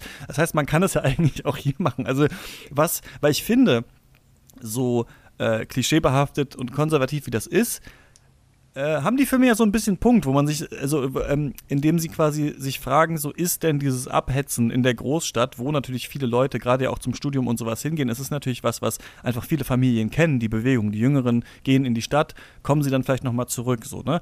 Da gibt es ja einerseits diese Sache, man geht zurück wegen Tradition, dies, das, aber so ein bisschen, okay, vielleicht gehe ich doch in den kleineren Ort, vielleicht habe ich es doch mal irgendwo entspannter, vielleicht muss es nicht die riesige Karriere sein. Ähm, das ist ja was, womit man vielleicht auch ein bisschen connecten kann, wenn man das schaut, aber hier ist es ja sogar so, dass dieser Job halt trotzdem echt genauso furchtbar ist. Aber hier wird man gebraucht eben. Ne? Das ist so ein bisschen das genau, Ding. Ja. Und das ist ja auch was, was dann diesen Weihnachtsaspekt ja oft mit reinbringt auf eine ganz interessante Art, finde ich. Das ist schon auch immer so, also man kann diese Suche der Heimat, der, der alten Heimat äh, und diese, diesen, diese Regression in die Kernfamilie dann halt hier untermalen mit diesen typischen Weihnachtsmotiven, die es gibt. Ne? Also und die ja auch ähm, abseits von, vom Christentum, der Religion, aus dem das Fest entstanden ist, halt nachvollziehbar sind und verstanden werden mit dieser Idee, es gibt einen Wunsch an Weihnachten, werden irgendwie dann die Träume wahr, so eine Art von Bestimmung und sowas gibt es da. Ne? Also es wird sich irgendwie so alles fügen. Am Ende des Jahres gibt es irgendwie so eine wunderbare Zeit, in der wir dann nochmal zusammenfinden. Und ähm, das ist ja eigentlich von vielen die Horrorvorstellung, dass am Ende von Weihnachten es dann für immer so bleibt. Also wisst ihr, diese Filme ja. postulieren eigentlich, und am Ende von Weihnachten wohnst du wieder zu Hause bei deiner Familie und ihr macht wieder die Weihnachtsbäckerei, aber so ein bisschen Freiheiten hast du. Also du wohnst im Haus nebenan und hast da so deinen Job, aber du bist schon eigentlich hier wieder drin in diesem ja. Gefüge und, und das finde ich interessant. Ja. Und eigentlich ist man in einer Zeitschleife gefangen. Mhm. So, weil das ist ja nichts anderes, macht Lauren Tag für Tag. Sie ist in einer Zeitschleife gefangen in dem Sinne und alle wissen alles. Ähm, und was dann aber noch wieder äh, noch zusätzlich da drauf kommt, ist, dass es immer noch irgendwie so, ein, so eine kleine Moralapostelperson gibt. Ähm, in dem Fall ist es dann ihre Mutter, die ihr immer sagt, mhm. ach, ich möchte, dass du glücklich wirst ähm, du sollst, du sollst quasi raus aus dem entfremdeten Selbst, was nur plant und was äh, irgendwie das große Ziel hat, Boston, sondern nein, du sollst glücklich sein, Kind. Und das Spannende ist, dass die Mutter das nur, also wir sehen diese Mutter nur, wie sie in der Küche steht. Diese Mutter ist nicht einmal in einem anderen Raum zu sehen. Die steht immer in der Küche, wenn die mit dieser Tochter spricht. Und das ist äh, gleich so dieses unterschwellige, ähm, so hier Glück liegt äh, im Hausfrauendasein. Ich meine, natürlich, wir haben hier eine Ärztin, die uns gezeigt wird, aber es ist schon immer, also diese Filme lassen sich schon auch oft auf ein sehr, sehr traditionelles Frauenbild runterbrechen. Es ist so interessant, finde ich, dass muss, ähm, ja. die, äh, nur ganz kurz, die Karriereversprechung an die Frau, ist das Emanzipation? Das ist ja eigentlich das, was mhm. die Filme aufwerfen als Fragestellung, ne? wo es quasi früher klar war, jetzt ist es so, dass es auch ähm, Kinderbetreuung und andere Geschichten gibt. Es ist möglich, als Frau selbstbestimmt ähm, zu leben, einer Karriere nachzugehen, sein eigenes Geld zu verdienen und so weiter und so fort. Aber dann hängt man ja trotzdem oft im kapitalistischen System, was auch den Mann vorher schon ausgebeutet hat, jetzt drin. Und das ist ja so ein bisschen die Frage, okay, was ist jetzt ähm, das Emanzipatorische daran oder nicht? Wie geht man damit um? Und äh, das ist ja eine Frage, die immer noch auch, ähm, es gibt ja sogar auch so eine neue Bewegung, ich hatte das mal in der Folge Feuer und Brot, die ich geschnitten habe, da ging es auch so ein bisschen darum, um diese ähm, äh, That Girls, ne, also diese Frauen, die immer so sagen, so ja, und heute habe ich irgendwie, bin ich um 6 Uhr morgen aufgestanden, dann habe ich Yoga gemacht, dann habe ich dies und das gemacht. Da gibt es mittlerweile so eine neue Verkultung von Stay-at-home-Moms, oft von der rechten Seite, ne, die dann sagen, heute habe ich meinem mhm. Husband dann sein Essen gemacht, dann habe ich ihm das mitgegeben, dann bin ich mit dem Hund rausgegangen und keine Ahnung was, wo quasi so gesagt wird, nee, ich habe keinen Bock zu arbeiten, so, ich mache schön wieder das, der Typ kann arbeiten, so, ich lasse mir das alles machen und ich glorifiziere dieses Hausfrauenleben noch. Und ich finde ganz interessant, dass diese Filme, und das macht, glaube ich, auch der Heimatfilm oft, diesen Rückschritt dann in diese, also ja, du hast es versucht, du hast versucht, dich auszuleben, so in dieser Karrierewelt, aber wir sind uns doch eigentlich alle einig, eigentlich musst du wieder zurück in diese ursprüngliche Rolle. Und da ist ja immer die, dann die Frage, wie weit muss sie dann zurück? Also wie ist dann diese neue äh, Realität konstruiert? Weil es ist ja nicht so, dass sie den Job aufgibt meistens oder sowas, ne, in diesen Filmen. Es gibt immer ja so eine kleine Abwandlung dann dieses Jobs. Und ich finde halt interessant, dass hier auch das bei ihm angelegt ist. Also wir haben nicht nur dieses andere Paar, sondern wir haben auch ihn, der auch Architekt sein könnte, aber mhm. sich dafür entschieden hat, Handwerker zu sein. Also das und das ist auch bei diesem ZDF Weihnachtsfilm, den ich gesehen habe, wo sie ist Köchin, kommt in diesen Ort nach Bayern, er arbeitet im Familienrestaurant seiner Eltern, will was eigenes aufmachen und er war aber auch mal in der Schweiz, er war auch mal in der großen Stadt, ist aber dann zurückgekehrt. Ne? Also das, diese Idee von, das Potenzial ist schon da und es ist gut, das mal gemacht zu haben, aber eigentlich das Lokale ne? und das Familiäre. Bei Falling for Christmas ist das doch auch so, oder? Also so eine ganz, ganz ähnliche Mechanik habe ich da gesehen. Film, ja. Ich musste bei dem bei dem Lindsay Lohan Film genau da, da musste ich auch an diese an diesen Treadwife äh, Trend dabei äh, bei TikTok oder das, was du jetzt als diese äh, Verkultung von Stay-at-home-Moms beschrieben hast, denken, wo, äh, da müssen wir vielleicht auch noch mal drüber sprechen, wir dann Frauenfiguren haben, die so eine gewisse Selbstständigkeit haben, auch eben vielleicht eben durch ein privilegiertes Elternhaus und so weiter. Das ist ja in dem Film dann besonders irgendwie karikaturesk, slapstickhaft nochmal aufgezogen, dann mit ihr so als irgendwie Champagner trinkende äh, Frau, die dann irgendwie dann noch die Kleider gereicht bekommt von der Seite und noch geschminkt wird von links und so. Ähm, und die wird dann irgendwie äh, über Amnesie auch noch zurückgeführt in diese Hausfrauenrolle, wo ihr dann mhm. erstmal gesagt wird, gut, äh, dein Gedächtnis muss, dein Gedächtnis muss sich restaurieren, mach mal normale Sachen. Schnitt, Wäsche waschen, Bett machen und so weiter, vollkommen Frühstück absurd. Machen, ja. Und ähm, Frühstück machen, genau, muss man natürlich alles auch erstmal lernen, ja, das ist wichtig, dass man das weiß und so weiter. Ähm, und äh, was ich aber dann, worauf ich dann vielleicht auch hinaus wird, ist dieses Verhältnis der Frauenfiguren in diesen Filmen zu ihren Vätern, äh, beziehungsweise auf diese Väterfiguren. Ähm, mhm. Denn es ist sowohl in Falling for Christmas als auch in diesem Film dann so, dass sie gesagt bekommt, ja, sag dich doch mal los von deinem Vater, jetzt mach doch, äh, mach doch nicht alles wie dein Vater. Auch äh, äh, bei dem Falling for Christmas ist das ja so, dass äh, sie eigentlich nicht das machen möchte, was ihr Vater von ihr möchte, nämlich diesen merkwürdigen Job da annehmen, den er anscheinend extra für sie erstmal äh, konstruiert hat, den es eigentlich so gar nicht gibt. Ähm, und dann machen, sagen sie sich am Ende los und der Film suggeriert, sie sind jetzt unabhängig geworden. Und sie machen genau das Gleiche wie ihre Väter. Sie ist Ärztin und sie, äh, äh, Lindsay Lohan in dem Film, leitet das Hotel. Also, das ist ja wirklich völlig absurd, wie diese Filme irgendwie suggerieren, man hätte sich jetzt irgendwie so ein bisschen als Frau irgendwie vom, äh, vom väterlichen Blick irgendwie gelöst und macht dann aber trotzdem das gleiche. Also diese Suggestion, dass das, das ist wirklich unglaublich albern, wie man hier behauptet, man könnte sich durch diese Rückzüge in so idyllische Räume, in so äh, konservative Rollen auch noch den, äh, den, dem väterlichen Blick irgendwie oder der väterlichen Macht irgendwie äh, äh, entziehen oder diesen patriarchalen Strukturen entziehen. Das ist ja wirklich völlig eigenartig, finde ich. Also ich finde auch, dass auch diese, in den anderen Filmen, die wir heute haben, ja auch genau solche Patriarchatskonstruktionen irgendwie so äh, in dieser absurden Form oder Familien, äh, wenn man es, wenn man vom Patriarchat auch als Familienstruktur ausgeht, also wenn man das auch verallgemeinert auf die Familie, geht es ja immer irgendwie darum, auszuhandeln, welches Verhältnis habe ich zu meiner Familie, welches Verhältnis habe ich zu meinem Vater, zu meiner Mutter und eben zu dieser patriarchalen Struktur. Und immer wird suggeriert, man hat sich dann davon irgendwie verselbstständigt, aber eigentlich macht man genau das Gleiche weiter und es gibt so eine große stromlinienförmige Kontinuität am Ende. Ja. Ja, aber auch da sind ja auch die Familienkonflikte sind ja nie so gravierend, dass sie am Ende nicht gelöst werden, weil wir haben ja immer noch auch das Weihnachtssetting, ja, es ist, es ist Weihnachten, es ist das Fest der Familie, man findet sich ja trotzdem als Familie wieder zusammen, auch wenn man sich eigentlich nicht loslöst. So, es wird zwar immer suggeriert, aber mhm. genau wie du sagst, man ist dann eben doch, sie ist dann doch Ärztin ähm, oder ja, leitet das Hotel, macht eigentlich genau dasselbe. Ähm, und die Familie ist, also alles, was irgendwie an unterschwelligen Konflikt vielleicht da war, ist, ist wieder weg. Also der, der Marple Valley Christmas macht das ja auch so, der stellt einen Konflikt kurz dar, aber das ist, es ist, natürlich ist heile Welt am Ende. Mhm. So.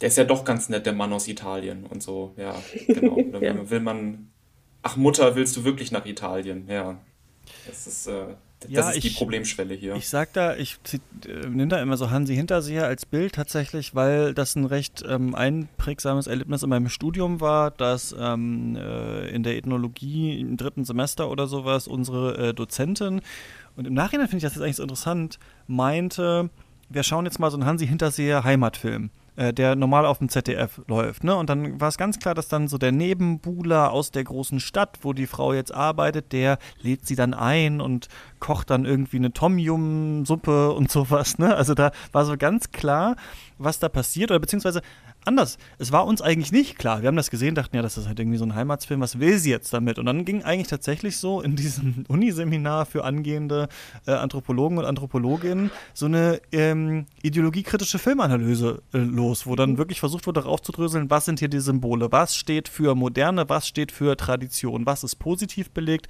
Was ist negativ belegt? Und da merken wir, glaube ich, schon, durch diese Filme hindurch, dass sich ein bisschen was ändert und es jetzt nicht so ist, dass die Filme sagen, Frauen, die arbeiten, sind schlecht oder sowas. Die Frau muss ihren Job aufgeben zum Beispiel oder sowas. Oder man darf nicht auch mal äh, Sushi essen zum Beispiel an Weihnachten. Ne? Aber es wird schon immer ein bisschen beargwöhnt, diese Art des Lebens. Und vor allem, wenn es das nicht wird, dann finde ich, wird immer doch eine große Sehnsucht nach dem Dörflichen, nach dem Familiären, nach dem Traditionellen ähm, versucht so zu, zu wecken, bei der ich auch finde, man schaut das und natürlich kann man sich dem nicht hundertprozentig entsagen. Man findet es natürlich auch so ein bisschen heimlich, wie die da sind und irgendwie vielleicht manche Sachen so ganz, ganz interessant oder ganz ulkig oder sowas. Aber ich finde schon interessant, dass diese Filme ja nicht, also viele äh, in der Stadt berufstätige Frauen werden ja diese Filme gucken und nicht sagen, ich muss jetzt äh, ich kündige jetzt meinen Job, ich gehe aufs Land. Darum geht es ja nicht, sondern ich glaube, es geht ja um diesen eskapistischen Raum, oder der aufgemacht wird. So mhm. könnte es auch laufen. Wie mhm. wäre es denn, wenn man entweder diese Familie hätte, in diesem Setting wäre, sich da verlieben würde ähm, oder so. Also ich glaube, es wird mit diesem, dieses konservative Klischee halt auch, ja, macht, macht so einen Raum auf, äh, in, in, dem man sich mal so fallen lassen soll. Und die Filme sind so konstruiert, dass man halt nicht alles aufgeben muss. Man kann, du kannst eigentlich schon gleich bleiben, so ein bisschen, aber äh, so ein bisschen anders. Ja, ja also ich, ich glaube, ja, sorry. Nee, ich glaube, man kann so ein bisschen sagen, dass die sich so ein bisschen unter so einem Deckmantel der Emanzipation verstecken, diese mhm. Filme. Also genau, es ist, es darf, äh, die Frau darf einen, einen Job haben und sie darf in dem Job auch bleiben oder aber es wird dann aufgezeigt, okay, sie kann ihrer Leidenschaft nachgehen, weil sie dann eben doch irgendwie Cello spielt in einem Orchester oder jetzt irgendwie ihr eigenes Maleratelier aufmacht oder da gibt's ja, da gibt's ja wirklich alle möglichen Storylines in diesen ähm, Film und gleichzeitig aber ist es konservativ und gleichzeitig soll irgendwo, würde ich jetzt sagen, mit diesem Film ein, eine Art Sehnsuchtsort geschaffen werden, der vielleicht nicht zwangsläufig in der Kleinstadt liegt, aber der im familiären liegt. So, also der im, sowohl in der, in der heterosexuellen Partnerschaft liegt, als auch eben im familiären Umfeld, das konfliktbefreit ist. So, also es wird so, so, so sehr auf heile Welt gemacht, dass das ein erstrebenswerter Sehnsuchtsort ist oder vielleicht dann auch eben für die Leute, bei denen es nicht so ist, eine Flucht ist, dass, ähm, dass diese Gedankengänge irgendwie ähm, ein, ein helfen in schwierigeren Situationen oder so, würde ich vielleicht sagen. Wir finden ja auch für diesen Eskapismus und diese Fluchtbewegung, finde ich, so ein ganz passendes, äh, äh, ganz passendes Bild, beziehungsweise eine ganz passende audiovisuelle Konstellation in Christmas Under Wraps, äh, wenn sie mit dem Flugzeug fliegen. Dann haben wir diese, diese Asylum-artigen Innen-Außen-Aufnahmen-Sachen.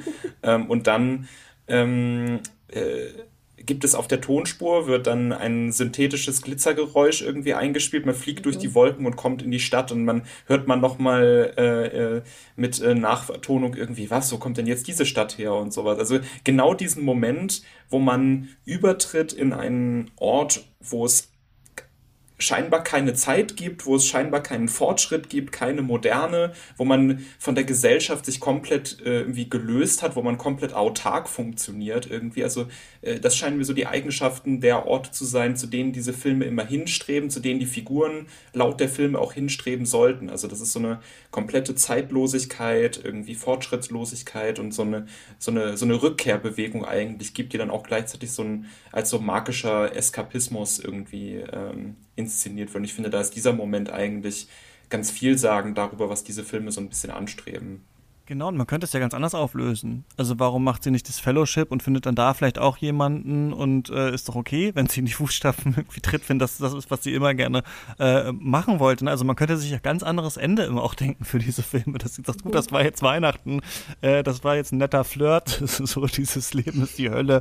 Ich, ähm, ich muss jetzt hier hier weg. Vielleicht könnten wir noch mal so über die Männerkonstruktion in diesen äh, Filmen sprechen. Mhm. Wie ist dieser Love Interest gebaut? Was soll er ähm, äh, verkörpern? Weil ich schon auch finde, dass diese ähm, die Konflikte, also dann auch, du hast ja gesagt, Jan Erik, die werden so dann manchmal so weggelächelt, weggewischt. Ähm, es gibt dann oft so ein bisschen so ein Wohlwollen. Das ist ja immer interessant in diesen äh, romantischen Filmen, wenn dann eine Beziehung zerbricht, dann geht es ja immer darum, das war dann nicht die richtige Person. Ne? Es gibt die eine Liebe und das ist natürlich dann auch immer das Weihnachtswunder, das passierte. Oft hat sich das dann auch jemand gewünscht, dass es dann diese eine große äh, Liebe gibt. Und dann gibt es ja meistens einen anderen Teil, der verlassene Teil oder so, den es noch da gibt, der dann oft irgendwie so doch recht wohlwollend mit der ganzen Situation umgeht. Also ich finde, wir haben, äh, wenn wir bei Zeitreise Romcoms darüber geredet haben, dass wir sehr seltsame manchmal so Liebes Geschichten haben, so wo jemand dann in, weiß ich nicht, äh, eine Person sich verliebt, die irgendwie 100 Jahre älter ist als er selbst oder sowas, aber durch den Film geht das, haben wir hier seltsame eigentlich so Fremdgeh-Geschichten, die ohne große gebrochene Herzen mhm. dann eigentlich so gekittet werden am Ende, weil dann auch die andere Person irgendwie einsieht, naja, hat nicht gepasst und äh, das geht dann schon so ein bisschen. Und ich finde, der Film, der das so ein bisschen auch verdeutlicht hat, ist der, der ja hier so eine männliche äh, Person äh, äh, im Zentrum hat, nämlich Mr. Christmas bzw. Uh, The Perfect Christmas Present, wo es um einen Mann geht, der ähm, Mr. Christmas ist. Er hat nämlich so eine Agentur, also ich weiß nicht genau, er muss unglaublich viel Geld dafür bekommen, weil er so langsam auf jeden Fall arbeitet an dieser ganzen Geschichte, dass ich mich so gefragt habe, wie kann sich das lohnen oder er ist unglaublich reich oder so. Auf jeden Fall ist sein Ding, ähm, dass er Menschen das perfekte Weihnachtsgeschenk ähm, äh, sagt für ihre Liebsten. Also jemand möchte jemanden beschenken, dann geht man zu Mr. Christmas und sagt, ja, hier ist es diese und diese Person. Und dann fängt er an, ja, so Private Investigator-mäßig die Leute zu beschatten und sich eine riesige Mindmap zu machen. Und dann kommt am Ende raus, äh, der Junge, der ganz zur NASA wollte, kriegt ein Teleskop oder halt solche genialen wow. äh, Ideen kommen hier am Ende wow. ähm, bei raus. Und ja. es geht natürlich hier auch um unsere weibliche Hauptfigur, die in einer äh, Beziehung ist mit einem Typen. Ähm, die Typen auch in diesem Film hatte ich das Gefühl, also zumindest in den beiden Hallmark-Filmen und in dem ZDF-Film, den ich gesehen habe, sind noch stärker fast diese kapitalistische Fratze, als sie schon ist in dieser Welt. Also die Typen sind auch oft, und das ist ja der Witz, es spielt ja mal vor Weihnachten, da sollte man eigentlich Zeit haben, weil sind die immer besonders gestresst und haben besonders wenig Zeit und so. Und äh, das spielt in Chicago, ne, war das? Und äh, die, ähm, sie ist gerade dahin gezogen für ihren Freund, er auch super busy, seine Bude sieht auch so sehr junggesellenmäßig aus. Es klappt nicht mehr so ganz in der Beziehung und er heuert jetzt Mr. Christmas an, um ein perfektes Geschenk für seine Freundin zu finden. Äh, und er verliebt sich dann in sie und muss ihr aber vorlügen, dass er eigentlich sowas mit Real Estate und äh, Partyplanung oder sowas macht. Und sie hat eine NGO und will so einen Fundraiser machen. Und er tut dann so, als würde er ihr da den Ort aussuchen. Also wir haben so eine, so ein, was wir oft in der Rom-Com ja haben, äh, diese Idee, die Beziehung entsteht durch eine Lüge eigentlich, sodass wir dann am Ende äh, des Films diesen Moment haben, bei dem die Lüge auffliegt und dann die Frage ist, kann die Person es der anderen Person verzeihen? Und die Antwort ist immer ja, am Ende ist es verziehen und man kommt zusammen. Also er ist quasi hier undercover und muss äh, so tun, als ähm, ja, würde er sie eigentlich kennenlernen wollen, obwohl er sie eigentlich für ihren Freund beschattet. Deswegen hat er bei ihm auch die Lüge, dass er sich ja mittlerweile verliebt. Also wir haben eigentlich so ein Verwechslungsspiel. Angenehmer zu schauen klingt, als es ist. Also ich meine, der Film zieht sich wirklich ja. un unglaublich in dieser ganzen Sache. Aber ja. Äh, ja, immerhin, jetzt haben wir hier auch den Mann so ein bisschen in der Hauptrolle äh, und da kann man natürlich auch so ein bisschen gucken, ähm, wie sind die konstruiert. Ja, was sagt ihr zu, Lena, was ist denn deine Meinung zu Mr. Christmas? Ähm, also ich muss ehrlich sagen, ich finde den Film unfassbar schrecklich. Es, mhm. ist, äh, es ist wirklich, es ist ganz, ganz schlimm. Also an unsere, an unsere Zuhörer, wenn ihr wirklich dolle lachen wollt mit eurer Familie oder mit euren Freunden, macht euch Glühwein oder einen heißen Kakao wie in diesem Film immer und, und schaut euch den an, weil man kommt eigentlich aus dem Lachen nicht mehr raus bei diesem Film.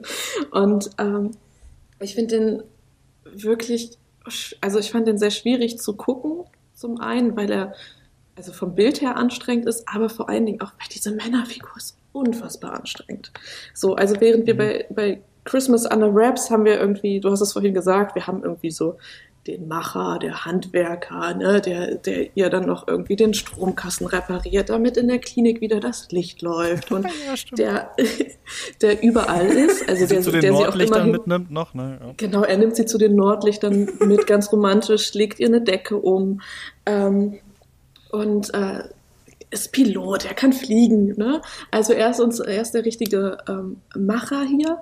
Und ähm, da hingegen ist, ist unser Mr. Christmas, und das fand ich ganz interessant, weil der wird uns schon fast als sehr weinerlich dargestellt dann irgendwann.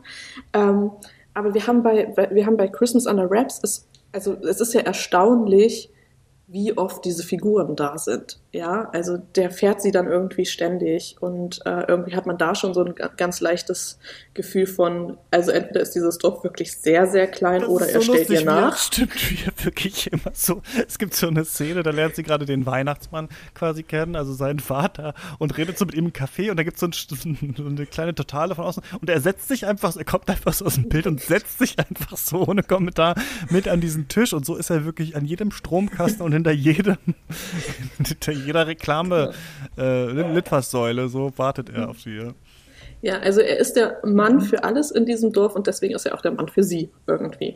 Ja. So, und bei ähm, Mr. Christmas ist es, ist es halt an, anders. Es ist erstmal schon mal ist natürlich spannend, dass uns der Mann wirklich als Hauptfigur präsentiert wird, dass wir seine Story ähm, mehr erfahren als ihre, dass wir dann eben bei ihm sind.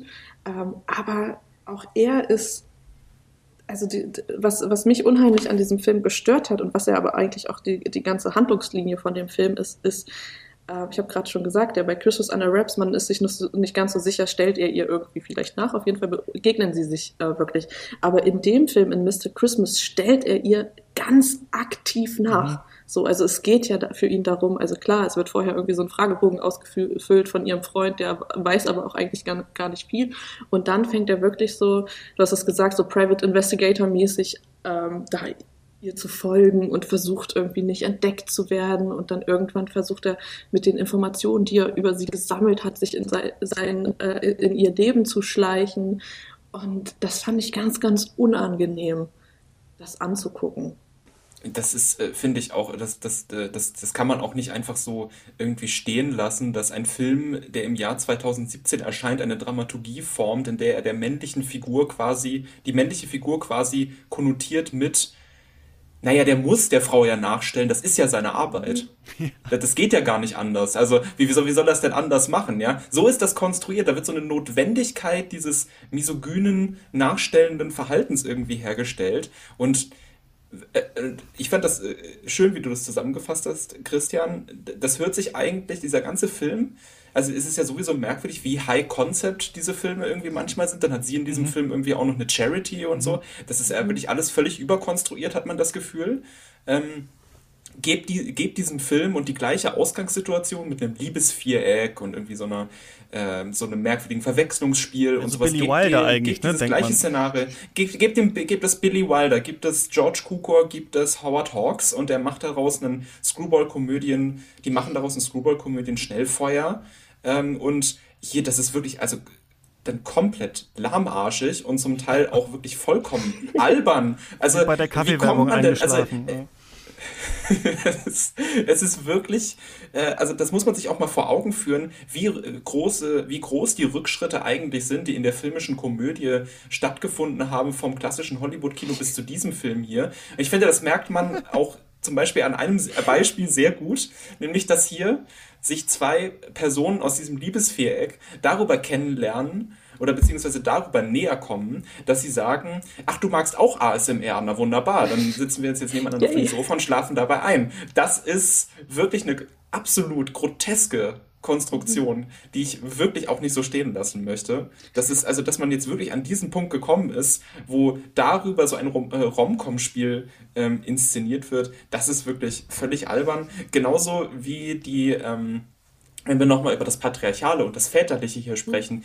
die Aussöhnung, dieser klassische Moment der Romcom, die Aussöhnung nach der Enthüllung der Lüge kommt, indem sie mit ihrem toten Vater wieder versöhnt wird, weil er eine Schallplatte ihres Vaters noch aufgetrieben hat aus dem Nichts. Das perfekte ja? Geschenk. Also auch wieder da diese, das perfekte Geschenk, ist die Aussöhnung mit dem Vater. Also man darf sich nie mhm. unabhängig vom Vater, unabhängig auch allgemein von der Pat vom Patriarchalen verstehen. Man muss unselbstständig werden. Und diese Unselbstständigkeit ist hier das perfekte Geschenk. Das muss man sich wirklich auch mal äh, auf der Zunge zergehen lassen, eigentlich, wie das hier dramaturgisch Stimmt. formuliert ist. Es ist komplett es absurd, ist komplett den, zynisch auch. Durch den Bund der Ehe eigentlich äh, löst man äh, die Verstimmungen mit den Ahnen eigentlich gleich mit. Das ist wie so ein perfektes letzte Puzzleteil, was fehlt. Mhm. Dadurch, dass man seinen perfekten Partner gefunden hat, sich komplett aufgegeben hat, so dass jetzt äh, Mr. Christmas, er ist es jetzt, ist man mit dem Vater ausgesöhnt, ist man irgendwie in der Familienlinie. Oft hat man dann einen tragischen Tod vielleicht auch überwunden, den es gab. Ne? So der, äh, in dem ZDF-Film war das mhm. auch so, der Mann hat seine Frau verloren, irgendwie sie hat damals ihren Vater verloren, aber dadurch, dass jetzt beide haben jemand von haben sich gefunden, ist das auch noch geklärt erklärt. Ne? Also man hat das, und dadurch wird so eine Größe erzeugt, dass an Weihnachten, und das ist es ja klar, bei Weihnachten geht es viel um Familie und im Liebesfilm geht es halt viel um Liebe. Wenn man das zusammenpackt, schafft man hier direkt diesen Kunstgriff, dass alles befriedet ist am Ende. Ne? So jede, ja. ähm, jede, jede Beziehung, die es gab. Genau, also wir, wir haben ganz oft dieses Back to the Roots irgendwie. So, also sei es jetzt eben genau wie du sagst, äh, äh, dass man da irgendwie wieder was, was findet oder dass man eben dann doch irgendwie nach Irland reist und irgendwie plötzlich irgendwelche entfernten Verwandten sucht oder sowas. Ne? Also dieses Back to the Roots spielt eine ganz, ganz krasse Rolle. Aber ähm, um nochmal auf die, also erstmal diese, diese Endszene, wenn sie dann dieses perfekte Geschenk kriegt, ich weiß, äh, ich fand das diesmal ähm, so visuell komisch gestellt. Ich habe wirklich gedacht, sie läuft in eine Kunstinstallation rein. Ich habe mich wirklich gefragt, okay, was passiert hier? Wir, wir haben bei, bei, diesen Filmen, wir sind oft wirklich sehr nah an den Personen. Also wir haben viel Großaufnahmen, viele mhm. ähm, Nahaufnahmen. Wir sind, wir sehen eigentlich immer die Gesichter und dann geht sie so merkwürdig in einen Raum und ich habe wirklich gedacht, da stehen so Menschen am, am Rand und irgendwie ist irgendwas, der Boden ist ausgelegt mit äh, irgendwie Watte oder Fake Schnee oder wie auch immer und ich habe wirklich gedacht, sie läuft in einer Kunstinstallation, was soll denn das jetzt, habe ich mich gefragt. Und dann natürlich auch das äh, ja, Große, was der Film uns hier macht, ist, er stellt uns ja dann auch direkt zwei Männerfiguren gegeneinander. Ja, oder äh, gegenüber, besser gesagt. Genau. Und ähm, wir, wir, natürlich ist am Ende heile Welt und sie sind wieder befreundet und alles ist gut, aber diese Art und Weise, weil wir ja bei der Männlichkeit waren, die diese Filme uns aufzeigen, oder besser gesagt das Männerbild, das wird, wir haben ja hier zwei komplett verschiedene Männer. Du hast am Anfang gesagt, Christian, das ist so ein äh, irgendwie sind diese Ex-Freunde oder, oder, oder Partner am Anfang, das sind immer irgendwie so kleine Kapitalistenschweine irgendwie. Mhm. So, man hat das Gefühl, oder, oder sie werden uns auf jeden Fall sehr, sehr idiotisch dargestellt. Mhm. Ja, also wirklich, wirklich vollkommen drüber. Und das ist bei dem Film eben so, ähm, ja, das ist bei dem Film extrem, finde ich, dass, dass diese Person so drüber ist, dass man versucht, damit ganz, ganz zwanghaft äh, Lacher zu generieren. Und natürlich funktioniert es irgendwo, aber gleichzeitig fühlt man sich dann auch fast schlecht, wenn man irgendwie lacht, weil man merkt, okay, da wurde jetzt gerade so dolle drauf gebaut. Ähm, oder man sitzt halt dann irgendwann auch nur noch kopfschüttelnd da und denkt sich, es reicht dann auch wieder. Genau, der Ursprungsfreund auch, ist so ja. ein Idiot, dass dann der Mega-Langweiler als mhm. die bessere Wahl oft wirkt, ne? Wo man dann, wenn man das aber selber schaut, denkt, na gut, aber der Ursprungstyp ist immerhin irgendwie ein bisschen interessant. So dieser neue ist halt offensichtlich der langweiligste Mensch der Welt, der dich halt gut kann, kennt, weil er dich beschattet hat oder so. Aber das ja, finde ich also, auch immer ganz interessant, wie dieser neue Freund so ähm, äh, konstruiert wird. Genau, eigentlich haben wir hier nur einen, der verbringt keine Zeit mit dir oder gibt sich nicht Mühe, Zeit mit dir zu verbringen, gegenüber einem, der verbringt Zeit mit dir und der möchte Zeit mit dir verbringen. So.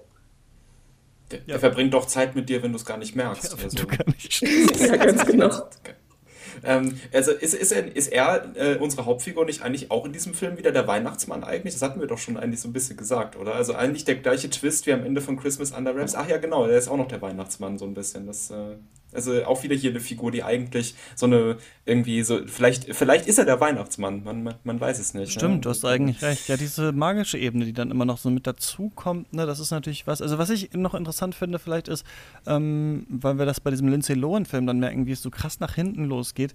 Die Filme wissen ja, dass das jetzt nicht das ernsteste Thema ist, was sie irgendwie verhandeln. Ne? Dass das einfach äh, reingehen soll, dass man schmunzeln soll, während man das schaut und sowas. Und deswegen sind ja da auch so Allusionen drin, die ein bisschen seltsam sind. Also es gibt dann schon oft nochmal so einen älteren Mann, der mit irgendwie dabei steht, ähm, dem man vielleicht einen Wunsch noch erzählen kann oder sowas, ne? der dann vielleicht ein bisschen was damit zu tun hat, dass das dann auch am Ende so erfüllt wird oder so.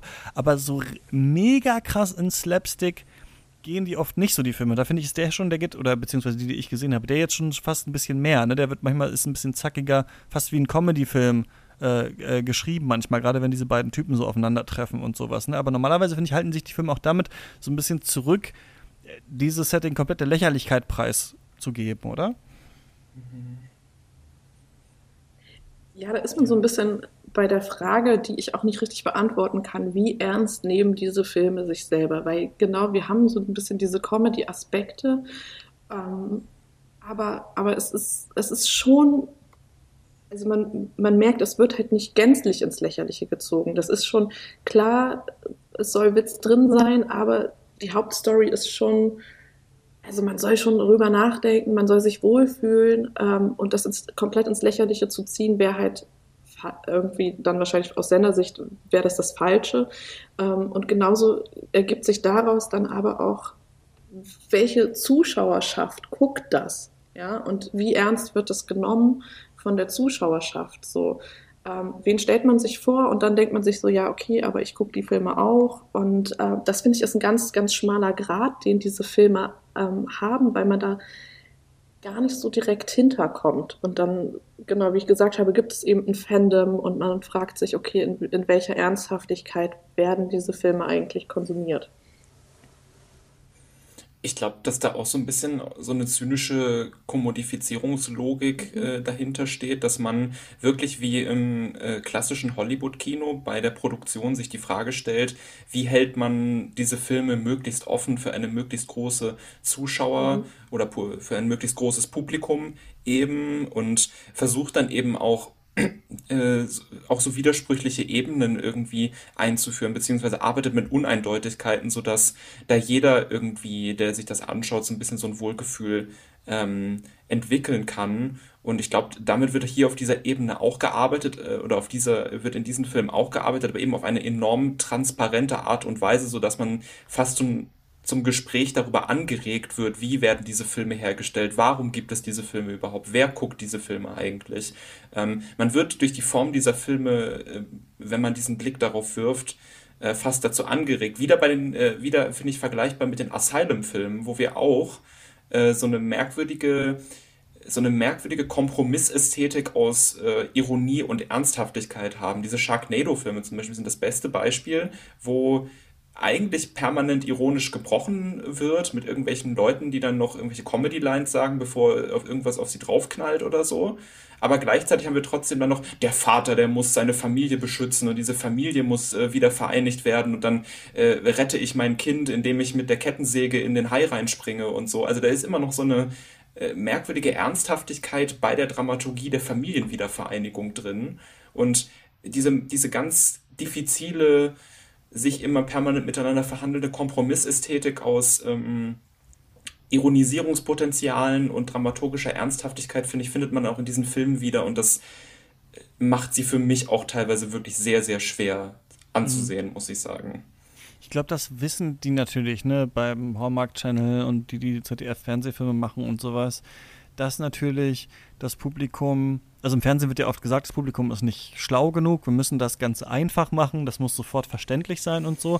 Aber ähm, das ist ein bisschen wie diese Radioweisheit, eine Sache lieber nochmal zu erklären, weil dann die Leute, die es schon wissen, fühlen sich schlau und die Leute, die es noch nicht wissen, haben es gelernt. Und ich finde, so ist es bei diesen mhm. Filmen auch, dass natürlich klar ist, dass das super simpel ist, damit man den Film auch vielleicht so ein bisschen wie vom hohen Ross gucken kann, als so ein bisschen auch ein Film für Blöde, aber ich bin ja nicht ganz so blöd, aber ich guck's trotzdem irgendwie mit, weil die richtigen Trigger werden dann trotzdem gedrückt, mhm. so wie man bei diesem ganzen Trash-TV immer die Ernsthaftigkeit mit reinbringen muss. Es geht um die große Liebe, aber man macht sich auch drüber lustig. Ne? Das haben wir seit Jahren dadurch dekliniert, dass zum Beispiel sowas wie Deutschland sucht den Superstar, äh, da wird sich am Anfang total lustig darüber gemacht, wie schlecht Leute singen können, die dann bloßgestellt werden und gleichzeitig wird parallel dazu eine Geschichte erzählt von Leuten, die richtig gut singen können und die nicht bekannt sind und die am Ende halt große Stars sind so und das ist nicht das widerspricht sich nicht so richtig. Eigentlich würde man ja sagen, man kann ja nicht eine Sendung machen, in der einerseits Leute beleidigt werden so, und andere Leute dann werden so, ähm, so hochgejubelt. Natürlich funktioniert das in der Logik, dass es um darum geht, wie gut ist der Gesang. Aber das haben wir auch oft, ne? also auch beim, weiß ich nicht, auch Germany's Next Topmodel und diese ganzen Formate, dass es so verschiedene Botschaften gibt, die gleichzeitig gesendet werden. Ich denke, diese Filme, genau, das, dass sie so ernsthaft sind, ähm, macht sie halt auch so gut als Trash äh, konsumierbar. Das haben wir ja mhm. ganz oft auch bei Camp und sowas. Ne? Es muss schon irgendwie eine gewisse Ernsthaftigkeit oder gespielte Aufrichtigkeit drin mhm. sein, damit der Witz dann ähm, funktioniert. Und ich führe den jetzt einfach mal ein, wir müssen ja auch nicht über jeden Film ewig reden, aber dieser Film Falling for Christmas mit Lindsay Lohan, wo sie diese Hotelerbin ist und dann da in diesem kleinen Hotel äh, anfängt zu arbeiten mit Amnesie und so, der hat halt so richtig ätzende Slapstick- Comedy, Influencer-Comedy-Sachen auch drauf, so, wo man dann so denkt, während man das schaut, das ist mir dann irgendwie zu blöd. So, es ist schon, also mein Spaß ist schon, dass der Film sich wenigstens ein bisschen ernst nimmt, damit ich dann, dann irgendwie so ein bisschen mitmachen kann und bei mir selber denke, oh Mist, das hatte ich jetzt echt emotional gekriegt, obwohl du eigentlich da drüber stehst, aber auch hier stehe ich wirklich darüber, jetzt finde ich jetzt lustig. Wenn die Filme selber zu blöde werden, da gibt es diese Szene, wo sie dann erstmal ein Klo putzt, dann spritzt da so alles raus. Da hätte ich mir fast mhm. gewünscht, dass es so Tim und Eric Show mäßig wirklich so richtig braun gewesen wäre. Das ist ja dann nur Wasser in dieser Szene. Aber da merkt man dann so, ach interessant, das finde ich jetzt irgendwie noch ätzender, obwohl der Film ja wie die anderen Filme auch weiß, wie blöd er ist, aber dadurch irgendwie, das stößt einen dann mehr ab. Ich weiß nicht, wie ihr den gesehen habt, Falling for Christmas mit Lindsay Lohan von diesem Jahr. Ja, also äh, ganz furchtbar. Also wirklich unerträglich, äh, dieser Film, finde ich, weil ähm, es ist ja eigentlich von der Dramaturgie her, von den Figurenkonstellationen her auch ästhetisch, was die Raumeinrichtung, Ausleuchtung und so weiter angeht. Das ist ein Hallmark-Film. Also wirklich von vorne bis hinten. Ähm, und das Problem ist dadurch, dass er in einem anderen Produktions- und Rezeptionskontext stattfindet, dass er mehr Budget hat, dass er bei Netflix mhm. gelandet ist, dass er vielleicht mehr Aufmerksamkeit bekommt durch äh, äh, die Star-Persona Lindsay Lohan. Und das lässt diesen Film gleichzeitig, das lässt diesen Film gleichzeitig harmloser erscheinen, als er ist.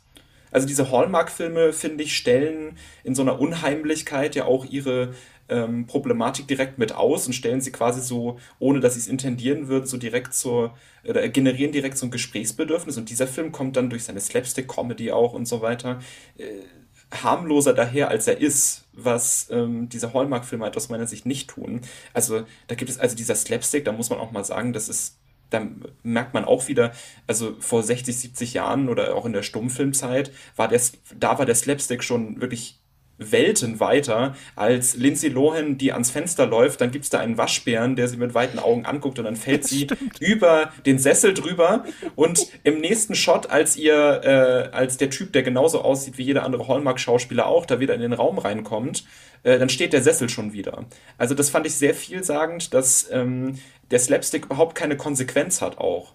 Also äh, der, der, der Slapstick hat keine Konsequenz für die Positionierung der Figur in der Welt, in der sie sich bewegt. Ganz im Gegensatz zu zum Beispiel Filmen wie ähm, den von Buster Keaton, von Charlie Chaplin oder auch von Jacques Tati oder so, wo das wirklich eine Konsequenz hat. Entweder für unsere Wahrnehmung oder für die Figuren in der Welt. Und das hat hier überhaupt keine Konsequenz mehr. Es ist vollkommen konsequenzlos, läuft so vor sich hin und ist nur dafür da, um eben die Filme unpolitisch, unbedenklich und harmlos irgendwie erscheinen zu lassen, während wir hier eine Frau sehen, die ihr Gedächtnis verliert bei einem Unfall und dann äh, zur Hausfrau degradiert wird, obwohl der Mann weiß, wo er sie das letzte Mal gesehen hat. Er weiß, dass sie in diesem Hotel war. Er könnte sie auch einfach dahin zurückbringen, weil er sie dahin gesehen hat. Aber dann sagt er, ja, nee, nee, nee, du bleibst jetzt erstmal hier. Du bleibst jetzt erstmal hier, wir brauchen ja eh noch eine Aushilfe. also, das ist so grotesk, wirklich, wie das hier äh, konstruiert ist. Und das, mein großes Problem mit diesem Film ist dann eben, ähm, dass der Film aber nicht wie diese Hallmark-Filme halt diese Asylum-Brüchigkeit irgendwie hat, in die man sich dann so parakinomäßig so reinsetzen kann und sagen kann, ja, äh, ich fange jetzt direkt bei die Dekonstruktion an. Die Filme schreien ja quasi danach, dekonstruiert zu werden, sondern ähm, die Form ist halt sehr viel, äh, es ist halt sehr viel höher budgetiert, äh, auch wenn das CGI weiterhin mit, also relativ offensichtlich ist, wenn Hintergründe gebaut werden und so. Ähm, und auch diese Figurenkonstellation, also da, also diese Stereotyp, wie hier mit Stereotypen gearbeitet wird. Du hattest ja diese Influencer-Figur da angesprochen, Christian. Äh, ich finde es ja erstmal nicht so problematisch, wenn man sich irgendwie über Influencer lustig macht, da bin ich ja auch gerne mit dabei, aber äh, hier wird das ja, läuft das ja dann darauf hinaus, dass er sich dann am Ende als schwul äh, herausstellt. Jo, und dann stimmt. sagt der Film, und, und, und, und dann sagt er, und dann eigentlich, was der Film dann aber damit kommuniziert ist, Ach so, er war schon die ganze Zeit ein schwuler Stereotyp. Mhm. Na wunderbar. Oder was? Also was soll denn das jetzt, diese, diese Enthüllung da am Ende? Kann, kann der nicht einfach irgendwie, äh, also also äh, der verhält sich ja die ganze Zeit so flamboyant und so weiter. Und dann ist es am Ende der große Twist, dass er irgendwie äh, homosexuell ist. Und damit markiert man, mit diesem Twist markiert man die Figur doch erst als wirklich problematischen Stereotypen, oder nicht? Der, das ist ja eigentlich schon die ganze Zeit dieser problematische Stereotyp von diesem, ähm, dem, dem flamboyanten Homosexuellen, der noch irgendwie ach und hm macht, äh, ist. Äh, also so, so ein bisschen tuntig und so weiter. Das ist ja auch wie der Stereotyp, der hier irgendwie ja. äh, mit, äh, mit durch den Raum irgendwie fliegt. Und dass, dass der Twist dann ist, ach, er war schon die ganze Zeit dieser Stereotyp, also das fand ich auch wirklich, wirklich ähm, bedenklich. Fand ich also, auch. Äh, wie man sich hier, mhm. wie, wie man sich hier glaubt, irgendwie, äh, wie man sich hier auf der, so quasi so alibimäßig auf die Seite des Fortschritts stellt und eigentlich Stereotypen so stark verfestigt eigentlich wieder oder so eine Rückführung in die Stereotypen hinein eigentlich die ganze Zeit inszeniert, das ist wirklich, ähm, extrem bedenklich. Und dieser, diesem Film gehört wirklich äh, alles vorgeworfen, was man ihm vorwerfen kann. Ja, weil mir jetzt gerade nur einfällt, ähm, ähm, bevor wir nochmal beim Humor und, äh, sind und äh, Lena, das würde mich auch interessieren, auch diese äh, Stereotype hier. Was mir gerade auffällt ist, dass die Filme, und das war nämlich in diesem ZDF-Film, deswegen habe ich gerade überlegt, als ich diesen Lindsay Lohan-Film versucht habe zu rekonstruieren, war mir nicht mehr klar, oder ist das im ZDF passiert in diesem Film, und ich frage mich, was die Horror-Analogie ist. Ich habe mich gerade gefragt, ist es so wie bei Shutter Island oder ist es wie bei vielleicht auch dem äh, Gesang der Nymphen bei Odysseus? Diese Filme, also diese Welt, in die diese Frauen reinkommen, hat immer schon so eine perfekte Leerstelle, in die sich die Frau nur reinsetzen muss. Und hier ist es auch so, die Mutter dieser Tochter ist schon gestorben. Der Vater hat alleine dieses Haus. Er hat kein Geld, dieses Hotel weiterzuführen. Es fehlt hier die Frau. Zack, Lindsay Lohan reich, äh, kann, kann sich genau in dieses gemachte Bett reinlegen. Das, die Welt ist für sie hier schon gemacht worden. Genauso ist es da in Alaska so. Das Krankenhaus hat ewig keine Ärztin gehabt. Er auch äh, ist irgendwie auch seine letzte Beziehung oder was das war, war schwierig. Diese ganze Familie, diese Familie Santa Claus, es fehlt nur noch die Tochter so ungefähr, ne? Und beim ZDF war das auch so, die Köchin kommt dahin und läuft vorbei am leerstehenden Restaurant, was man nur restaurieren müsste eigentlich, wenn man es machen würde und so weiter. Auch da wieder die Mutter gestorben, ne? Das Kind hätte so gerne eine Mutter. Ich finde, das ist auch so ein Konflikt, der unrealistisch ist, dass die Kinder sich immer so ein Wünschen, das ist es auch im so, so Heimat-Liebesfilm eh so, dass der Vater noch mal eine neue Frau findet oder sowas. Das ist was, was ich nicht hatte als Kind, das war, als meine Eltern getrennt waren, dass ich immer dachte, ich hoffe, meine Mutter findet bald einen neuen äh, Freund, ich wünsche mir einen neuen Vater oder sowas. Äh, vielleicht gibt es aber doch. Aber das fände ich auch nochmal ganz interessant, dass es immer diese genaue Leerstelle gibt, in die die Frau quasi, also wo es eigentlich klar ist, da muss sie jetzt rein, weil das ist ja schon alles für sie so äh, aufgebaut, fällt mir nochmal gerade ein. Aber ja, den hast noch gar nichts zum Humor und so gesagt.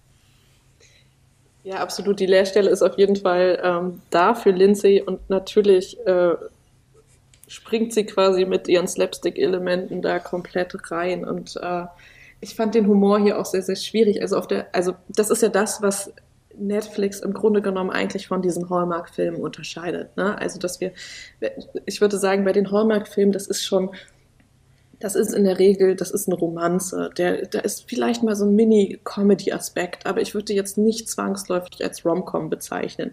Während Netflix uns ähm, natürlich, also sowohl mit dem Film, aber auch mit den anderen Weihnachtsfilmen, die sie, äh, die, die produ äh, produzieren, da sind wir einfach ganz klar im, im Rom-Com ähm, drin.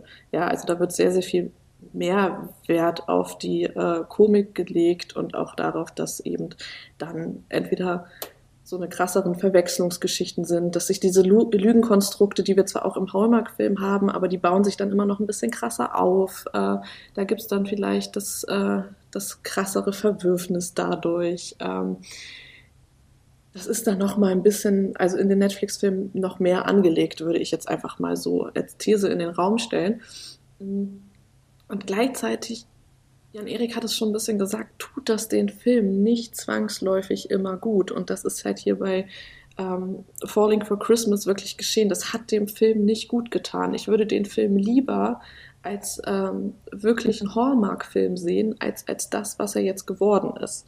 In dem Sinne. Also klar, man sieht irgendwie, es steckt mehr Geld drin, es sind, glaube ich, andere Kameras benutzt worden, die Bilder sehen ein bisschen anders aus, es ist alles ein bisschen mehr ähm, auf Hochglanz poliert irgendwie.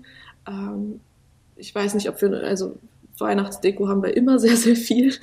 Ähm, so, aber es ist, es, es wirkt einfach nochmal ein bisschen, bisschen polierter hier in diesem ähm, Netflix-Film. Und dieser Comedy-Aspekt ist aber auf einem so extrem Fremdscham-Modus in dem Sinne, dass man, ähm, also zumindest mir es schwerfällt, mich in dem Film wohlzufühlen. Jetzt ist er aber natürlich äh, bei Netflix und ist voll durch die Decke gegangen und war da jetzt irgendwie Wochen, Wochen ich weiß nicht, ob wahrscheinlich sogar immer noch ähm, bei den Top Ten im, in Deutschland äh, vertreten und hat sicherlich unheimlich viele Zuschauende äh, weltweit gehabt. Und gleichzeitig ist es aber auch so, wie Jan-Erik sagt, es ist ein schwieriges Bild, was da vermittelt wird und was, woran ich mich doch sehr aufgehängt habe, war eben, dass sie erstmal also diese Hausfrauen-Skills lernen musste, die sie ja vorher in ihrem Leben auch nicht hatte. Ähm, und dass dann aber der Film eigentlich uns symbolisiert, dass das Glück in diesen Hausfrauen-Skills irgendwo liegt. So. Also man kann eigentlich nur glücklich sein, wenn man weiß, dass man Pancakes machen kann. Es gibt keinen anderen Weg. Ne? Es ist nicht so, dass man sagen kann, man kann quasi reich und verzogen sein und das ist schlecht und deswegen fängt man jetzt was Neues an, sondern quasi die Antwort auf diese materialistische Welt und das materialistische Leben, äh, das man für diese Eingliederung äh, in den Kapitalismus, in die mo moderne Arbeitswelt, diese Fremdbestimmung und sowas, ist immer nur äh, genau so eine Fremdbestimmung eigentlich zu Hause. Ne? Es ist nie was, was Neues oder was anderes oder sowas. Es ist immer nur, na dann doch besser wie früher, aber mit ein bisschen, weiß ich nicht, nochmal ein Smoothie trinken und ein bisschen regional saisonales mhm. Essen und sowas, das darf es dann schon noch geben. Aber genau, es ist immer dieser, dieser äh, Regress, das fand ich auch interessant. Und ganz kurz, diese Spiegelung von Lindsay Lohan selbst als Star-Persona fand ich noch interessant. Sie ist ja hier auch ein Star, der dann, äh, der jetzt hier zurückkommt quasi mit diesem Film, so ein bisschen auch als äh, Comeback-Film zumindest mhm. gefühlt. Und in diesem Film ist es ja auch so, dass sie dann irgendwie kurz unbekannt ist und sich nochmal so hocharbeiten muss. Und was fand ich auch irgendwie ganz interessant hier äh, gespiegelt. Ja. Ja, und ich, wo, das äh, würde ich dir auf jeden Fall beipflichten, dass, es, dass das eine Ebene ist, die in dem Film mitschwingt und ähm, worüber wir, glaube ich, bei dem Film auch nochmal sprechen müssen. Es ist einmal die Szene, ähm, in der sie dann wieder im Hotel ist und dann kommen die Leute rein und ähm, sie hat irgendwie, sie hat irgendwie selber, äh, selber ihr Bett äh, gemacht oder so. Und dann Und dann äh, präsentiert sie das so ganz stolz. Ja, ich kann das jetzt. Ist, äh, die gucken dann alle so verwundert. Und dann wird das als resistente, widerständische Handlung gegen das System, aus dem ja. sie kommt, ausgelegt, dass sie gerade ihr Bett gemacht hat. Das ist wirklich auch eine absurde Szene, die ich, ähm, bei der ich mir wirklich wie so oft bei diesem Film irgendwie die Hände über dem Kopf zusammengeschlagen habe, wie antimodern das hier ist. Und äh, dann müssen wir auch noch über die afroamerikanischen ähm, äh, Nebenfiguren hier reden oder auch generell die POC-Nebenfiguren hier, mhm. die ich teilweise schlimmer fand als die Karikaturen, die so in Screwball-Komödien aus den 30ern rumlaufen. Also, ähm, äh, also hier gibt es dann ähm, den schwarzen äh, Hotelangestellten, dem unsere weiße Hauptfigur dann nochmal den Finger ins Gesicht äh, halten darf und sagen, lassen Sie mich doch mal los hier und lassen Sie mich doch mal in Ruhe, ich will hier weg und so. Dann gibt es den, den jungen Mann, der mit ihm in der Kutsche sitzt, der nur dafür da ist, damit er ihm die Welt erklären kann, damit er ihm zeigen kann, wie besser er alles weiß, als er, wie, wie, wie viel besser er es eigentlich weiß. Dann gibt es diese Frau, die vollkommen aus dem Nichts äh, sich neben Lindsay Lohan stellt und sagt, ja, dieser Typ da hinten, ne, also der ist ja schon wirklich ein richtiger Hammer. Äh, also die ist nur dafür da, um sich neben sie zu stellen und zu sagen, ja, den, mit dem solltest du dich wirklich äh, äh verpaaren. Und dann gibt es auch noch diesen Mann, der bei diesem Charity-Event, Charity ist ja auch ein Thema äh, bei diesen Filmen, müssen wir vielleicht auch noch, auch noch mal drüber sprechen, diese Charity-Ideologie, die hier so, sich so ein bisschen durchzieht. Ähm, der dann nochmal zu ihm kommt und sagt, ja, ihr Hotel ist wirklich ganz toll, Jack, oder wie auch immer er heißt, ja, ist ja auch völlig egal. Ähm, also ich bin hier immer so gerne hingegangen. Also die sind nur dafür da, um diese weiße Hauptfigur als absoluten Machertypen, als äh, beweglich, als irgendwie äh, selbstbestimmt, als irgendwie vital irgendwie zu kennzeichnen. Also reine Hilfs- und Staffagefiguren, äh, die wirklich finde, also die ich fast schlimmer finde als irgendwie, weiß ich nicht, äh, was habe ich letztens gesehen, so ein Preston Sturges Film, wo sich Leute irgendwie im Zugabteil irgendwie anfangen zu prügeln und dann schneidet man ab und zu mal zu dem äh, schwarzen Barkeeper, der nochmal große Augen macht und sich irgendwie duckt, wenn Sachen nach ihm geworfen werden und so weiter. Also das finde ich fast schlimmer, was hier, äh, was hier passiert, ehrlich gesagt. Ja, das manchmal gibt es da auch so mh, mm, in, in diesem ZDF-Film äh, Alice in Weihnachtsland gab es auch, also die ähm, Alice ist äh, auch ähm, POC oder hat auf jeden Fall einen Migrationshintergrund ähm, und ähm, da gibt es dann auch so eine Pass pro Toto-Figur, so eine Inderin, die in diesem bayerischen Dorf auch wohnt und irgendwie so bayerisch redet und sowas, weil man Gefühl, die ist so drin, um ihr so zu zeigen, ähm, ja, das ist auch äh, trotzdem möglich, ne? Also das ist so ein bisschen so ausgeklammert. Es könnte vielleicht hier ein bisschen rassistisch sein, eventuell für dich.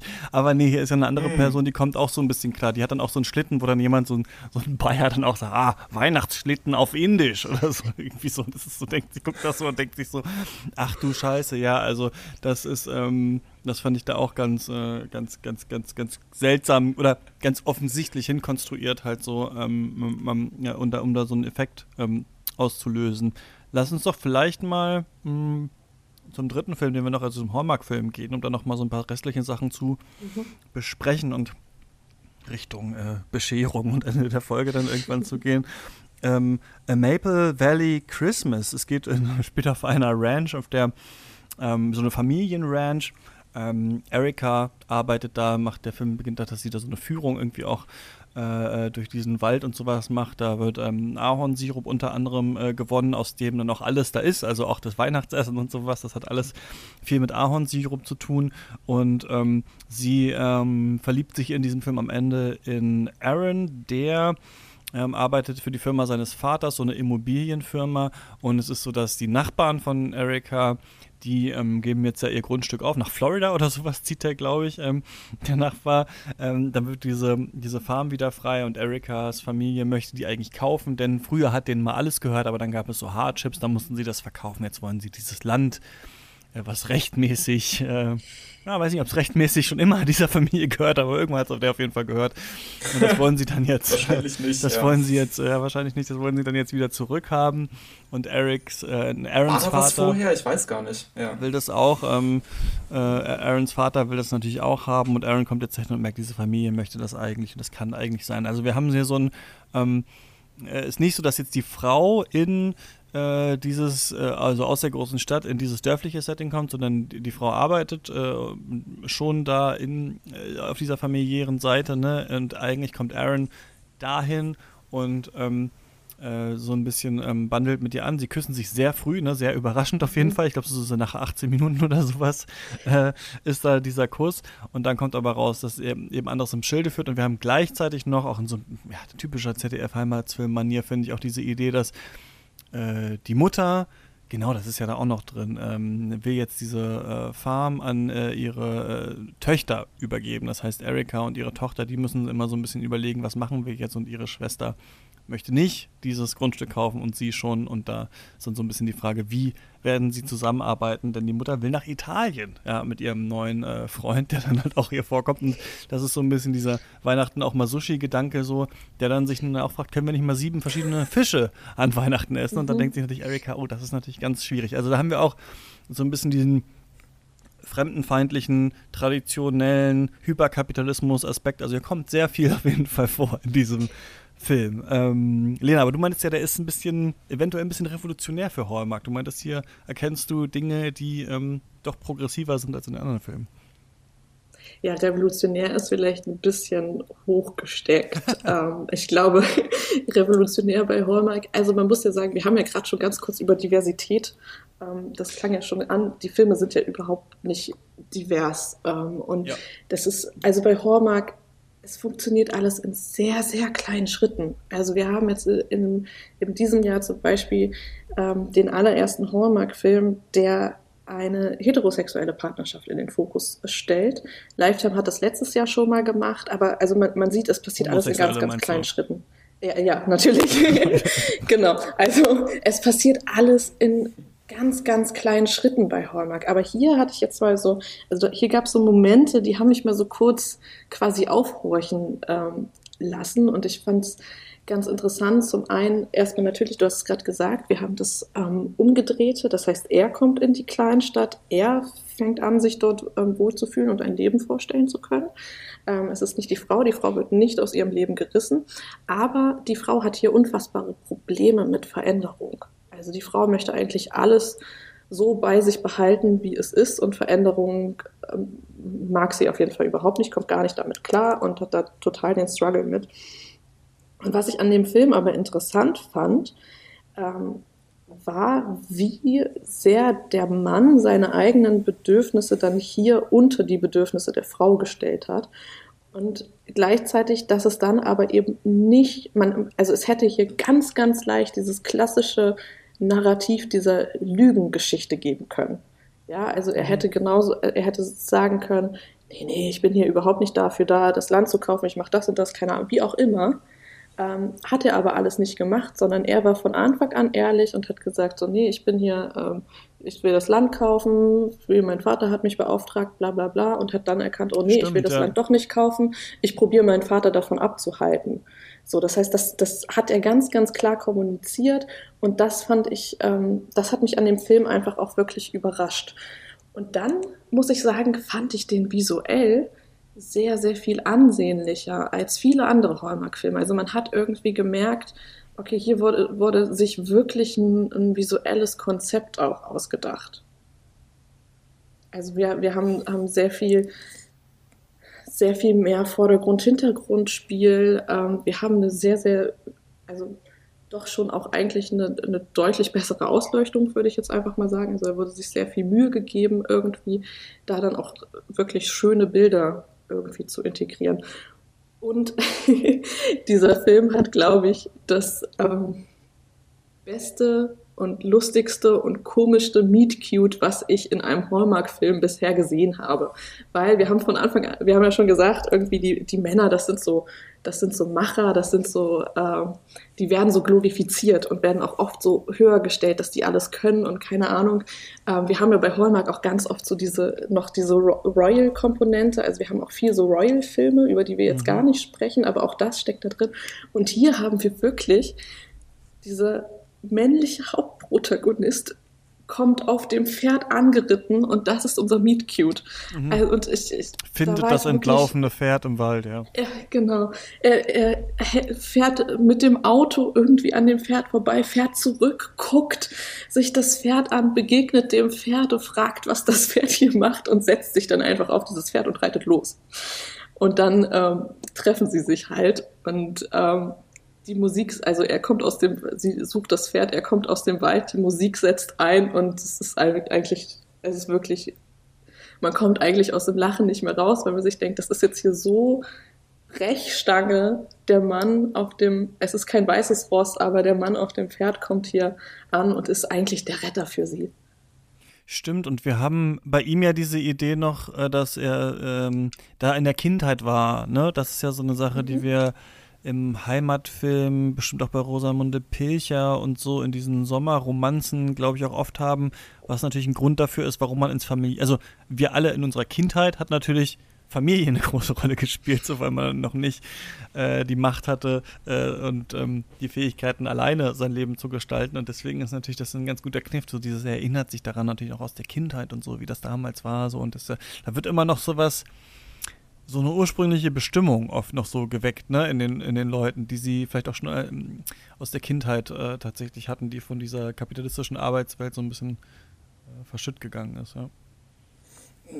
Ja, also ich, wir hatten ja auch vorher über diese Idee gesprochen, die diese Filme auch vertreten, dass es eigentlich irgendwie für jeden dieses gemachte, Lest, äh, dieses gemachte Nest äh, gibt. Es gibt für jeden irgendwo eine Lücke, in die man sich stellen kann, in der man dann irgendwie glücklich werden kann. Und äh, ich finde, kein Bild in diesen Filmen verkörpert das besser als das Pferd, das noch keinen Reiter hat und im Wald steht. Mhm. Das äh, da einfach rumsteht, sich auch überhaupt nicht bewegt oder so, also überhaupt keine Anstalten macht, äh, ähm, sich da irgendwie, ja, irgendwie gegen den Reiter Widerstand zu leisten, als hätte es da schon immer gestanden und auf ihn gewartet. So muss ihm das ja eigentlich vor vorkommen. Ähm, und ich, genau, also der Film arbeitet ja auch noch auf einer anderen Ebene mit einer Lücke in, in, in, doppelter Art und Weise, nämlich mit diesem Land. Dieses Land wird einerseits visuell nie inszeniert mhm. und es ist umstritten.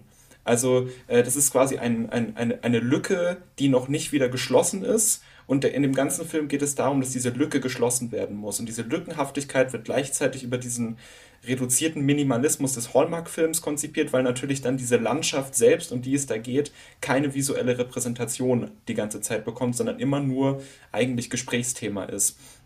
Also ich finde diese Dramaturgie der, ja. der Lücke, die geschlossen werden muss, äh, ist hier nochmal sehr prominent vertreten. Einmal in diesem Bild mit dem Pferd und einmal in diesem Land, das nur Gesprächsthema bleibt. Eben. Das Land, das ist ganz interessant, weil der Film, finde ich, wie viele von denen diese Doppelbewegung hat, was gehört zur Tradition, was muss bewahrt werden, was mhm. muss eingehegt werden und was ist variabel.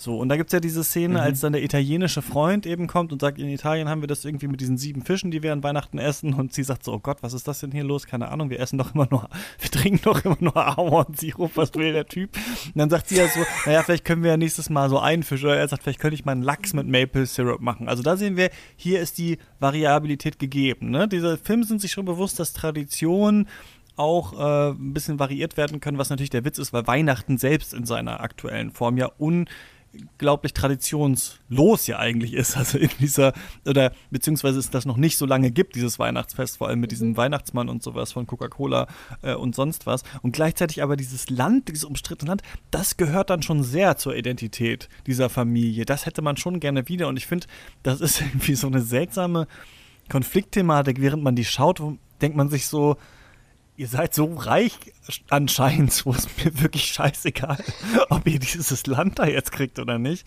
Aber das ist natürlich so Blutboden und sowas. Also da merken wir so, das ist wichtig. Ne? Das muss irgendwie dann zurück eingehegt werden, auch wenn der Film natürlich offen ist, dass man es auch nicht holen könnte. Aber das, das möchte er dann schon ganz gerne haben. Da ist nicht so viel Spielraum, würde ich sagen. Äh, ich wollte nur sagen, dass ja auch hier dann aber trotzdem wir die Schwester haben, die das Land eben eigentlich nicht möchte. Die sagt, es, es ist doch in Ordnung so, wie wir ähm, hier leben und vielleicht sollten wir das erstmal für uns als Schwestern, weil wir das übernehmen, etablieren und nicht dieses Land kaufen. Und aber diese Erika so verbissen ist darauf und so eigentlich ein ja, Generationenschmerz mit sich trägt, dass dieses Land damals ähm, abgegeben werden musste.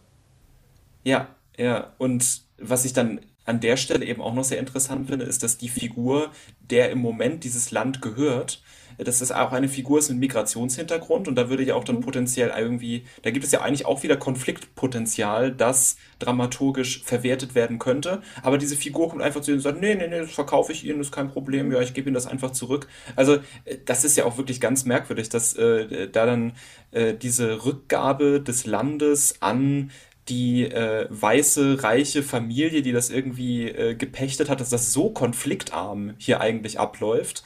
Ähm, das ist schon wirklich auch sehr merkwürdig, wie das hier, äh, wie das hier wieder aufgebaut ist. Und ähm, also das ist mir auch nochmal sehr stark aufgefallen. Das wird ja auch noch ähm, sehr stark betont, weil diese Szene ja eigentlich mehrfach vorkommt, wo sie mit dem redet und der eigentlich sagt, ach nee, ja, nee, wir verkaufen das bald, wir stehen ihnen auch nicht im Weg und so.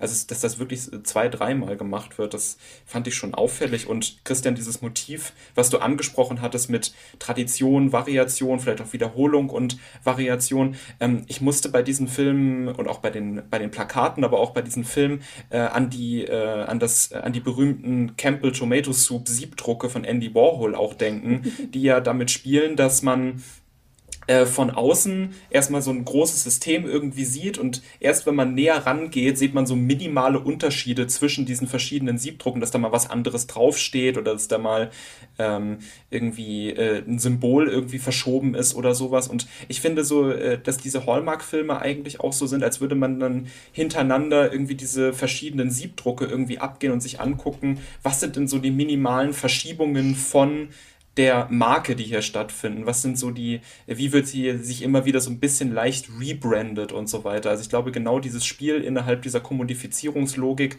was variiert man für ähm, äh, für den weiteren, für die weitere Verkaufssteigerung des Produkts und was lässt man gleich?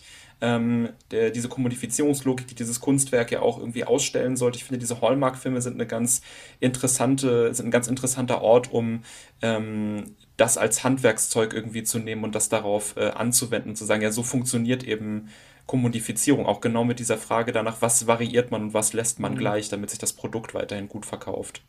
Ja, das ist, die heißen ja Hernandez oder so, die Nachbarn oder äh, so ähnlich. Also ich glaube, mhm. ähm, ich weiß nicht, ob sie aus Mexiko ursprünglich sind und sowas. Da ist so echt so ein bisschen angelegt, dieses, naja, eigentlich gehörten die nicht so richtig auf dieses Land so. Das mhm. ist, wie, man ist befreundet und das ist okay, dass sie da waren, aber sie können dann jetzt auch dann weg, dann muss das Land in die Familie, also die Hände der weißen Rancher-Familie gehen und für eine Person ist dann da aber immer noch Platz, ne? Also die, das ist dann, dann okay. Das ist immer so dieses, dieses angeheiratete, eingeheiratete, das ist dann in Ordnung, wenn da so ein ganz bisschen frischer Wind reinkommt durch eine professionalisierte Figur, oft eine Frau aus der großen Stadt, aber so eine ganz große Umwälzung und sowas dann doch bitte nicht eigentlich. Ne? Das äh, finde ich auch. Und dadurch hat das eigentlich so ein ganz ganz so einen wahnwitzigen Grusel eigentlich, diese, diese Filme so, ne? Diese weiße, ähm, traditionelle Familie und so. Also in diesem äh, ähm, äh, ZDF-Film Alice in Wonderland ist es auch so, dass äh, sie dann, also der Film hat, das muss ich jetzt erzählen nochmal, wirklich einen wahnwitzigen M. Night äh, Shyamalan-Twist, tatsächlich, den es auch so in einem seiner Filme äh, gibt, aber ich sage jetzt nicht in welchem, um den jetzt nicht noch gespoilert zu haben, aber sie ist ja dann, also sie geht nach Bayern und ihrem Freund muss noch arbeiten und sie verbringt schon mal Weihnachten bei seiner Familie, ja, und ist dann schon da und verliebt sich ja da in den Bruder und dann kommt am Ende raus, das war gar nicht seine Familie, also er kommt dann quasi zurück, der Typ. so. Und dann sehen wir so, ja, das ist er ja gar nicht. Und dann merken wir, das war überhaupt nicht seine Familie. Sie war bei der falschen Familie, die heißen auch einfach nur Familie Huber. Und deswegen war sie da. Und dann sehen wir nämlich die richtige Familie Huber, bei der sie dann ist. Und die sind nämlich gar nicht so. Die haben kein Traditionsrestaurant, die haben nicht den Schweinebraten, die machen nicht das große Schlittenfahren, die machen nicht das Christbaumschmücken und so weiter und so fort. Wo sie sich ja verliebt hat, in diesen Machertyp vom Restaurant, mhm. äh, den sie ist auch Köchin, sondern das sind so Berliner, so eine Berliner Schauspielerfamilie, die die ganze Zeit so einen ganz hässlichen, äh, so eine neue, ähm, so ein Einfamilienhaus irgendwie neubaumäßig so sitzen, auf so Leder, ähm, äh, Möbeln und so Sekt trinken die ganze Zeit und sich irgendwie so Sachen vorspielen und äh, die machen auch so ein Theaterstück und sowas und da merkt man richtig so, äh, die gehören da nicht hin. Die sagen das dann nämlich auch. Naja, also wir sind ja nach Bayern gegangen wegen der frischen Luft und weil wir ja so Atemprobleme hatten, irgendeine Krankheit so. Aber so, wir wären eigentlich schon gerne mal wieder so in Berlin. Und das fand ich da auch nämlich ganz interessant. Diese, diese Aufbau machen, nee, es gibt auch die falschen Leute und die gehören da dann nicht hin. Und es muss schon diese hermetisch abgeriegelte Familie sein, und in der könntest du, der du das schaust, auch einen Platz drin haben. Aber du darfst auch nicht zu viel so mitbringen. So. Und das ist echt äh, das, das, geht Richtung Texas Chainsaw Massacre eigentlich, wenn man so drüber nachdenkt. Ja. Ich wollte gerade sagen, das klingt so ein bisschen auch wie äh, Get Out oder so. Ja, genau. Auch, ja. Äh, ich finde, das ist ja, auch. Total. Das ist, finde ich, ein äh, dramaturgisch schöner Vergleichspunkt eigentlich zu diesem Film. Das ist ja eigentlich auch ein Film, den man genauso als äh, Hallmark-Film dann irgendwie umsetzen, äh, umsetzen könnte. Und dann fragt man sich, was passiert denn? kann, ist diese patriarchale Familie ähm, variationsbereit genug, um äh, eine afroamerikanische Figur bei sich aufzunehmen oder so. Aber dann hat Jordan Peele natürlich die an, äh, andere Abzweigung genommen, die mhm. auch sicherlich deutlich ergiebiger sind. Ja. Ähm, aber das, äh, der Film nimmt ja genauso eine Idylle, scheinbare Idylle auch als Ausgangspunkt, deswegen fiel mir das ein. Ja.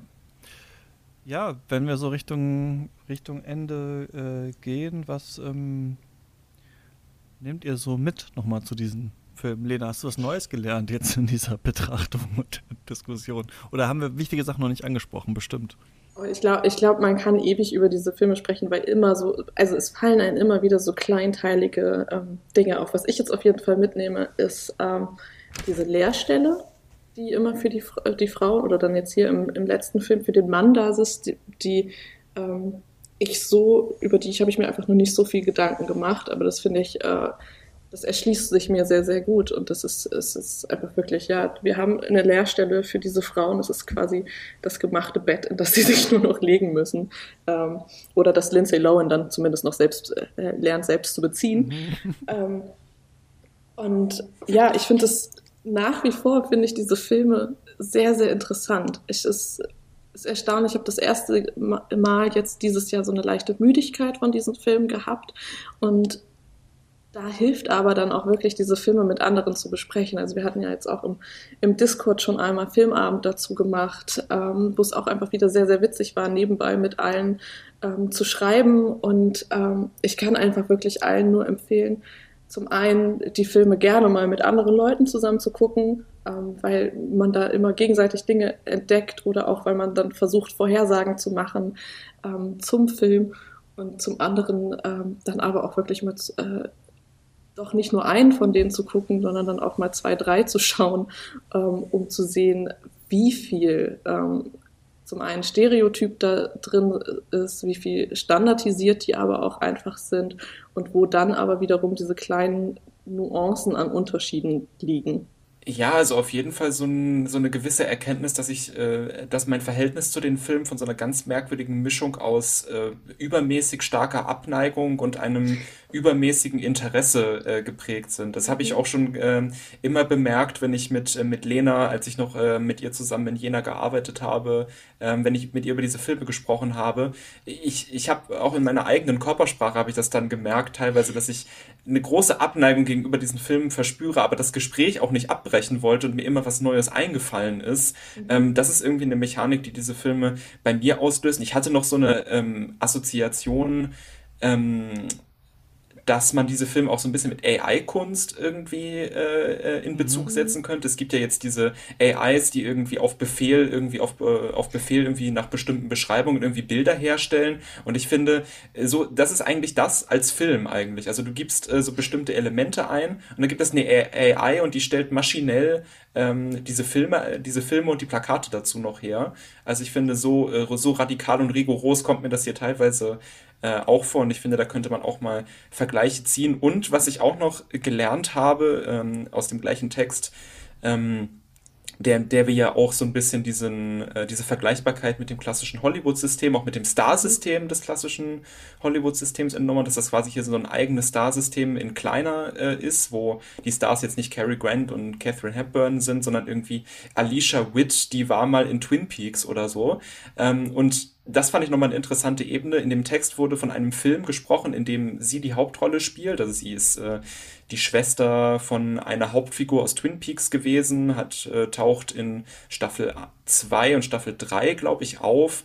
Und das ist äh, Alicia Witt und sie spielt eine Hauptrolle in einem Film, in der es darum geht, dass äh, ein Haus verkauft werden soll und die Mutter, die bereits verstorben ist, hat Botschaften in dem Haus hinterlassen, damit bloß das Haus nicht verkauft wird und die Töchter sich wieder in diesem Haus äh, einnisten sozusagen. Also die Mutter kommuniziert aus dem Totenreich, hier ist eure Lücke, hier könnt ihr euch niederlassen. Das ist wirklich, da, da ist der Film ganz nah wirklich am, am Gothic, wo noch irgendwie so Geister durch das Haus mhm. spuken und es gibt ja in diesem Film auch teilweise, in diesen Filmen auch teilweise schon ältere und in ihrer Position so ein bisschen angeschlagene Patriarchen und so weiter, die ähm, nicht mehr so ganz irgendwie die Kontrolle irgendwie haben. Auch zum Beispiel der Weihnachtsmann halt in äh, Christmas Under Wraps, der dann irgendwie Herzprobleme hat und er ist ja auch super gestresst. Es geht natürlich auch nur um seinen Stress. Es ist mir auch noch aufgefallen, weil die ganzen Arbeiter, die werden ja gar nicht gezeigt und so, aber es ist natürlich ganz schlimm, wie gestresst er ist und so weiter, der Fabrikbesitzer. Ähm, und äh, aber dass dann diese, diese Nähe zum Gothic da irgendwie auch noch da ist, die dann so weit geht, dass äh, äh, irgendwelche Elternfiguren aus dem Totenreich in dem weihnachtsmäßig eingerichteten heimeligen Haus noch irgendwelche Botschaften hinterlassen, damit das bloß nicht irgendwie in andere Hände übergeht, das fand ich schon auch noch sehr gruselig. Also diese Nähe zum Horrorfilm und äh, zum Gothic, die man hier machen kann, dass man eigentlich das Lächeln in den Gesichtern nur so einen Zentimeter weiter nach oben ziehen müsste und schon hätte man einen äh, schon hätte man einen Horrorfilm. Ähm, das nehme ich auf jeden Fall dann auch nochmal äh, auch noch mit und auch eben die Erkenntnis, dass man wirklich in sehr abstrakte Kategorien gehen kann und sehr weitführend äh, diskutieren kann und nachdenken kann über diese Filme und dass sich das in einem gewissen, in einem gewissen Sinne auch lohnt. Ja, das Spannende daran ist ja auch, sorry, wenn ich da noch reingrätsche, dass ähm, wenn man sich die Filmografien der Filmemachenden anschaut, dann erkennt man ganz mhm. oft, dass die eben zum einen diese Hallmark-Filme machen, aber zum anderen dann eben halt auch wirklich Horrorfilme. So, ah, also. okay. Und Erotik und Kinderfilme. Erotik und genau, Kinderfilme ja. sind dann immer, das sind die vier Sachen quasi. Das ist so die gleiche Industrie, das sind die gleichen Produktionsmechaniken und dann sollte man so ein bisschen subversiv agieren und sagen, ja gut, wenn das die gleichen Produktionsmechaniken sind, dann sollte man auch diese Filme miteinander abgleichen und sich fragen, warum sind diese Filmografien alle bevölkert von Horror, Erotik, Kinderfilm und Weihnachtsfilmen, genau.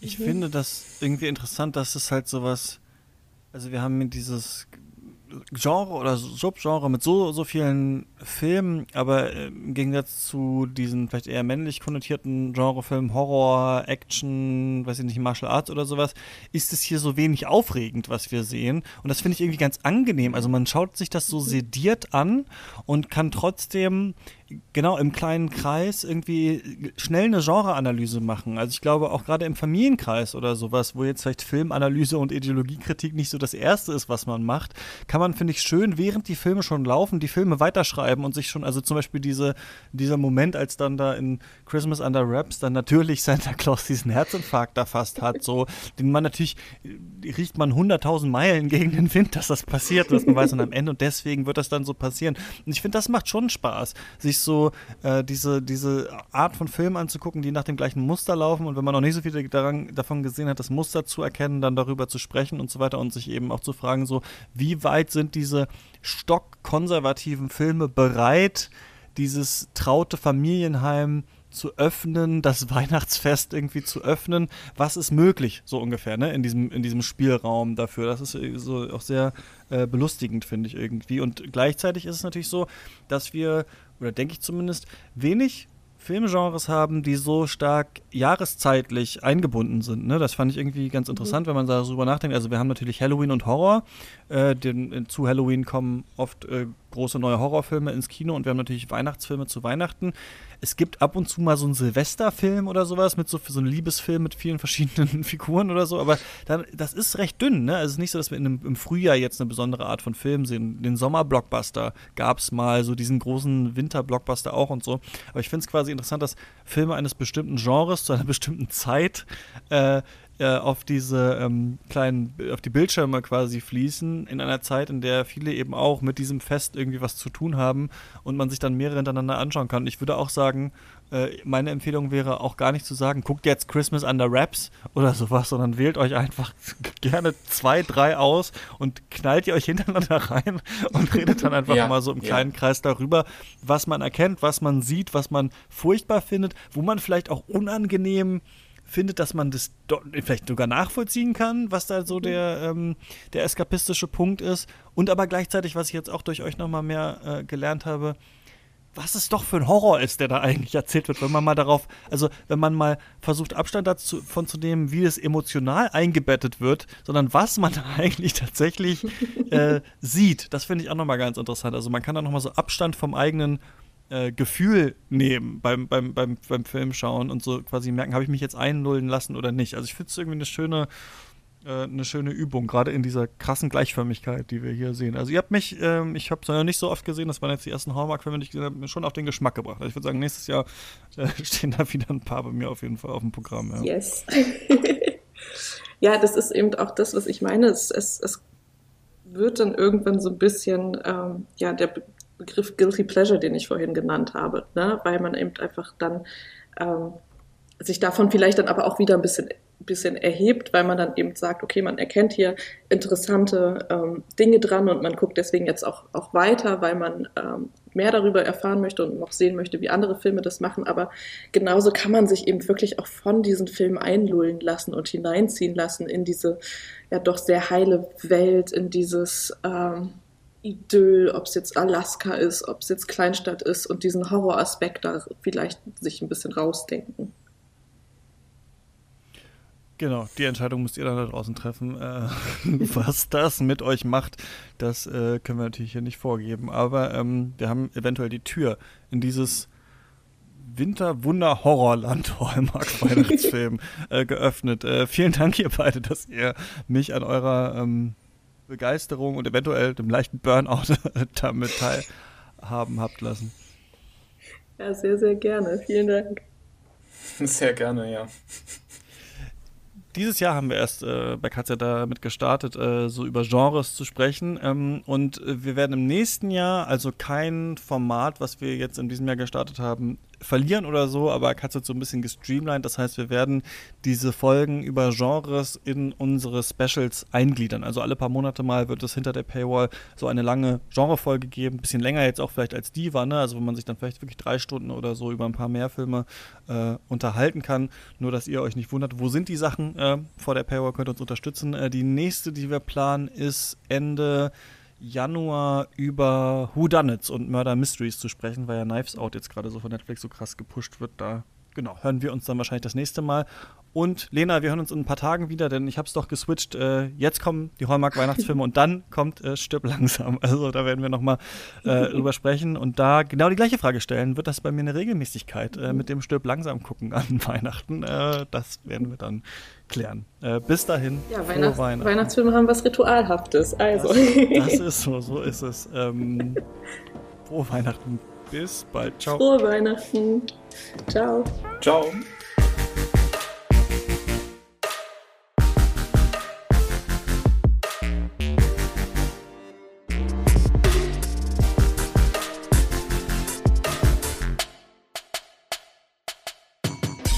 Katz ist eine Produktion von mir, Christian Eichler. Ich mache den Podcast zusammen mit Lukas Bawenschik, Barbara Wolfram, Lena Kosek, Jan-Erik Thomberg, Christoph Dobitsch, Yannick Neulting und Clara Atlanta Krön.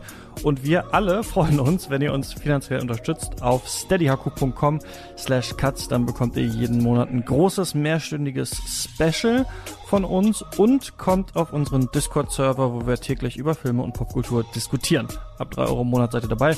steadyhaku.com slash cuts ist die Adresse. Danke für den Support. Ähm, bis nächste Woche.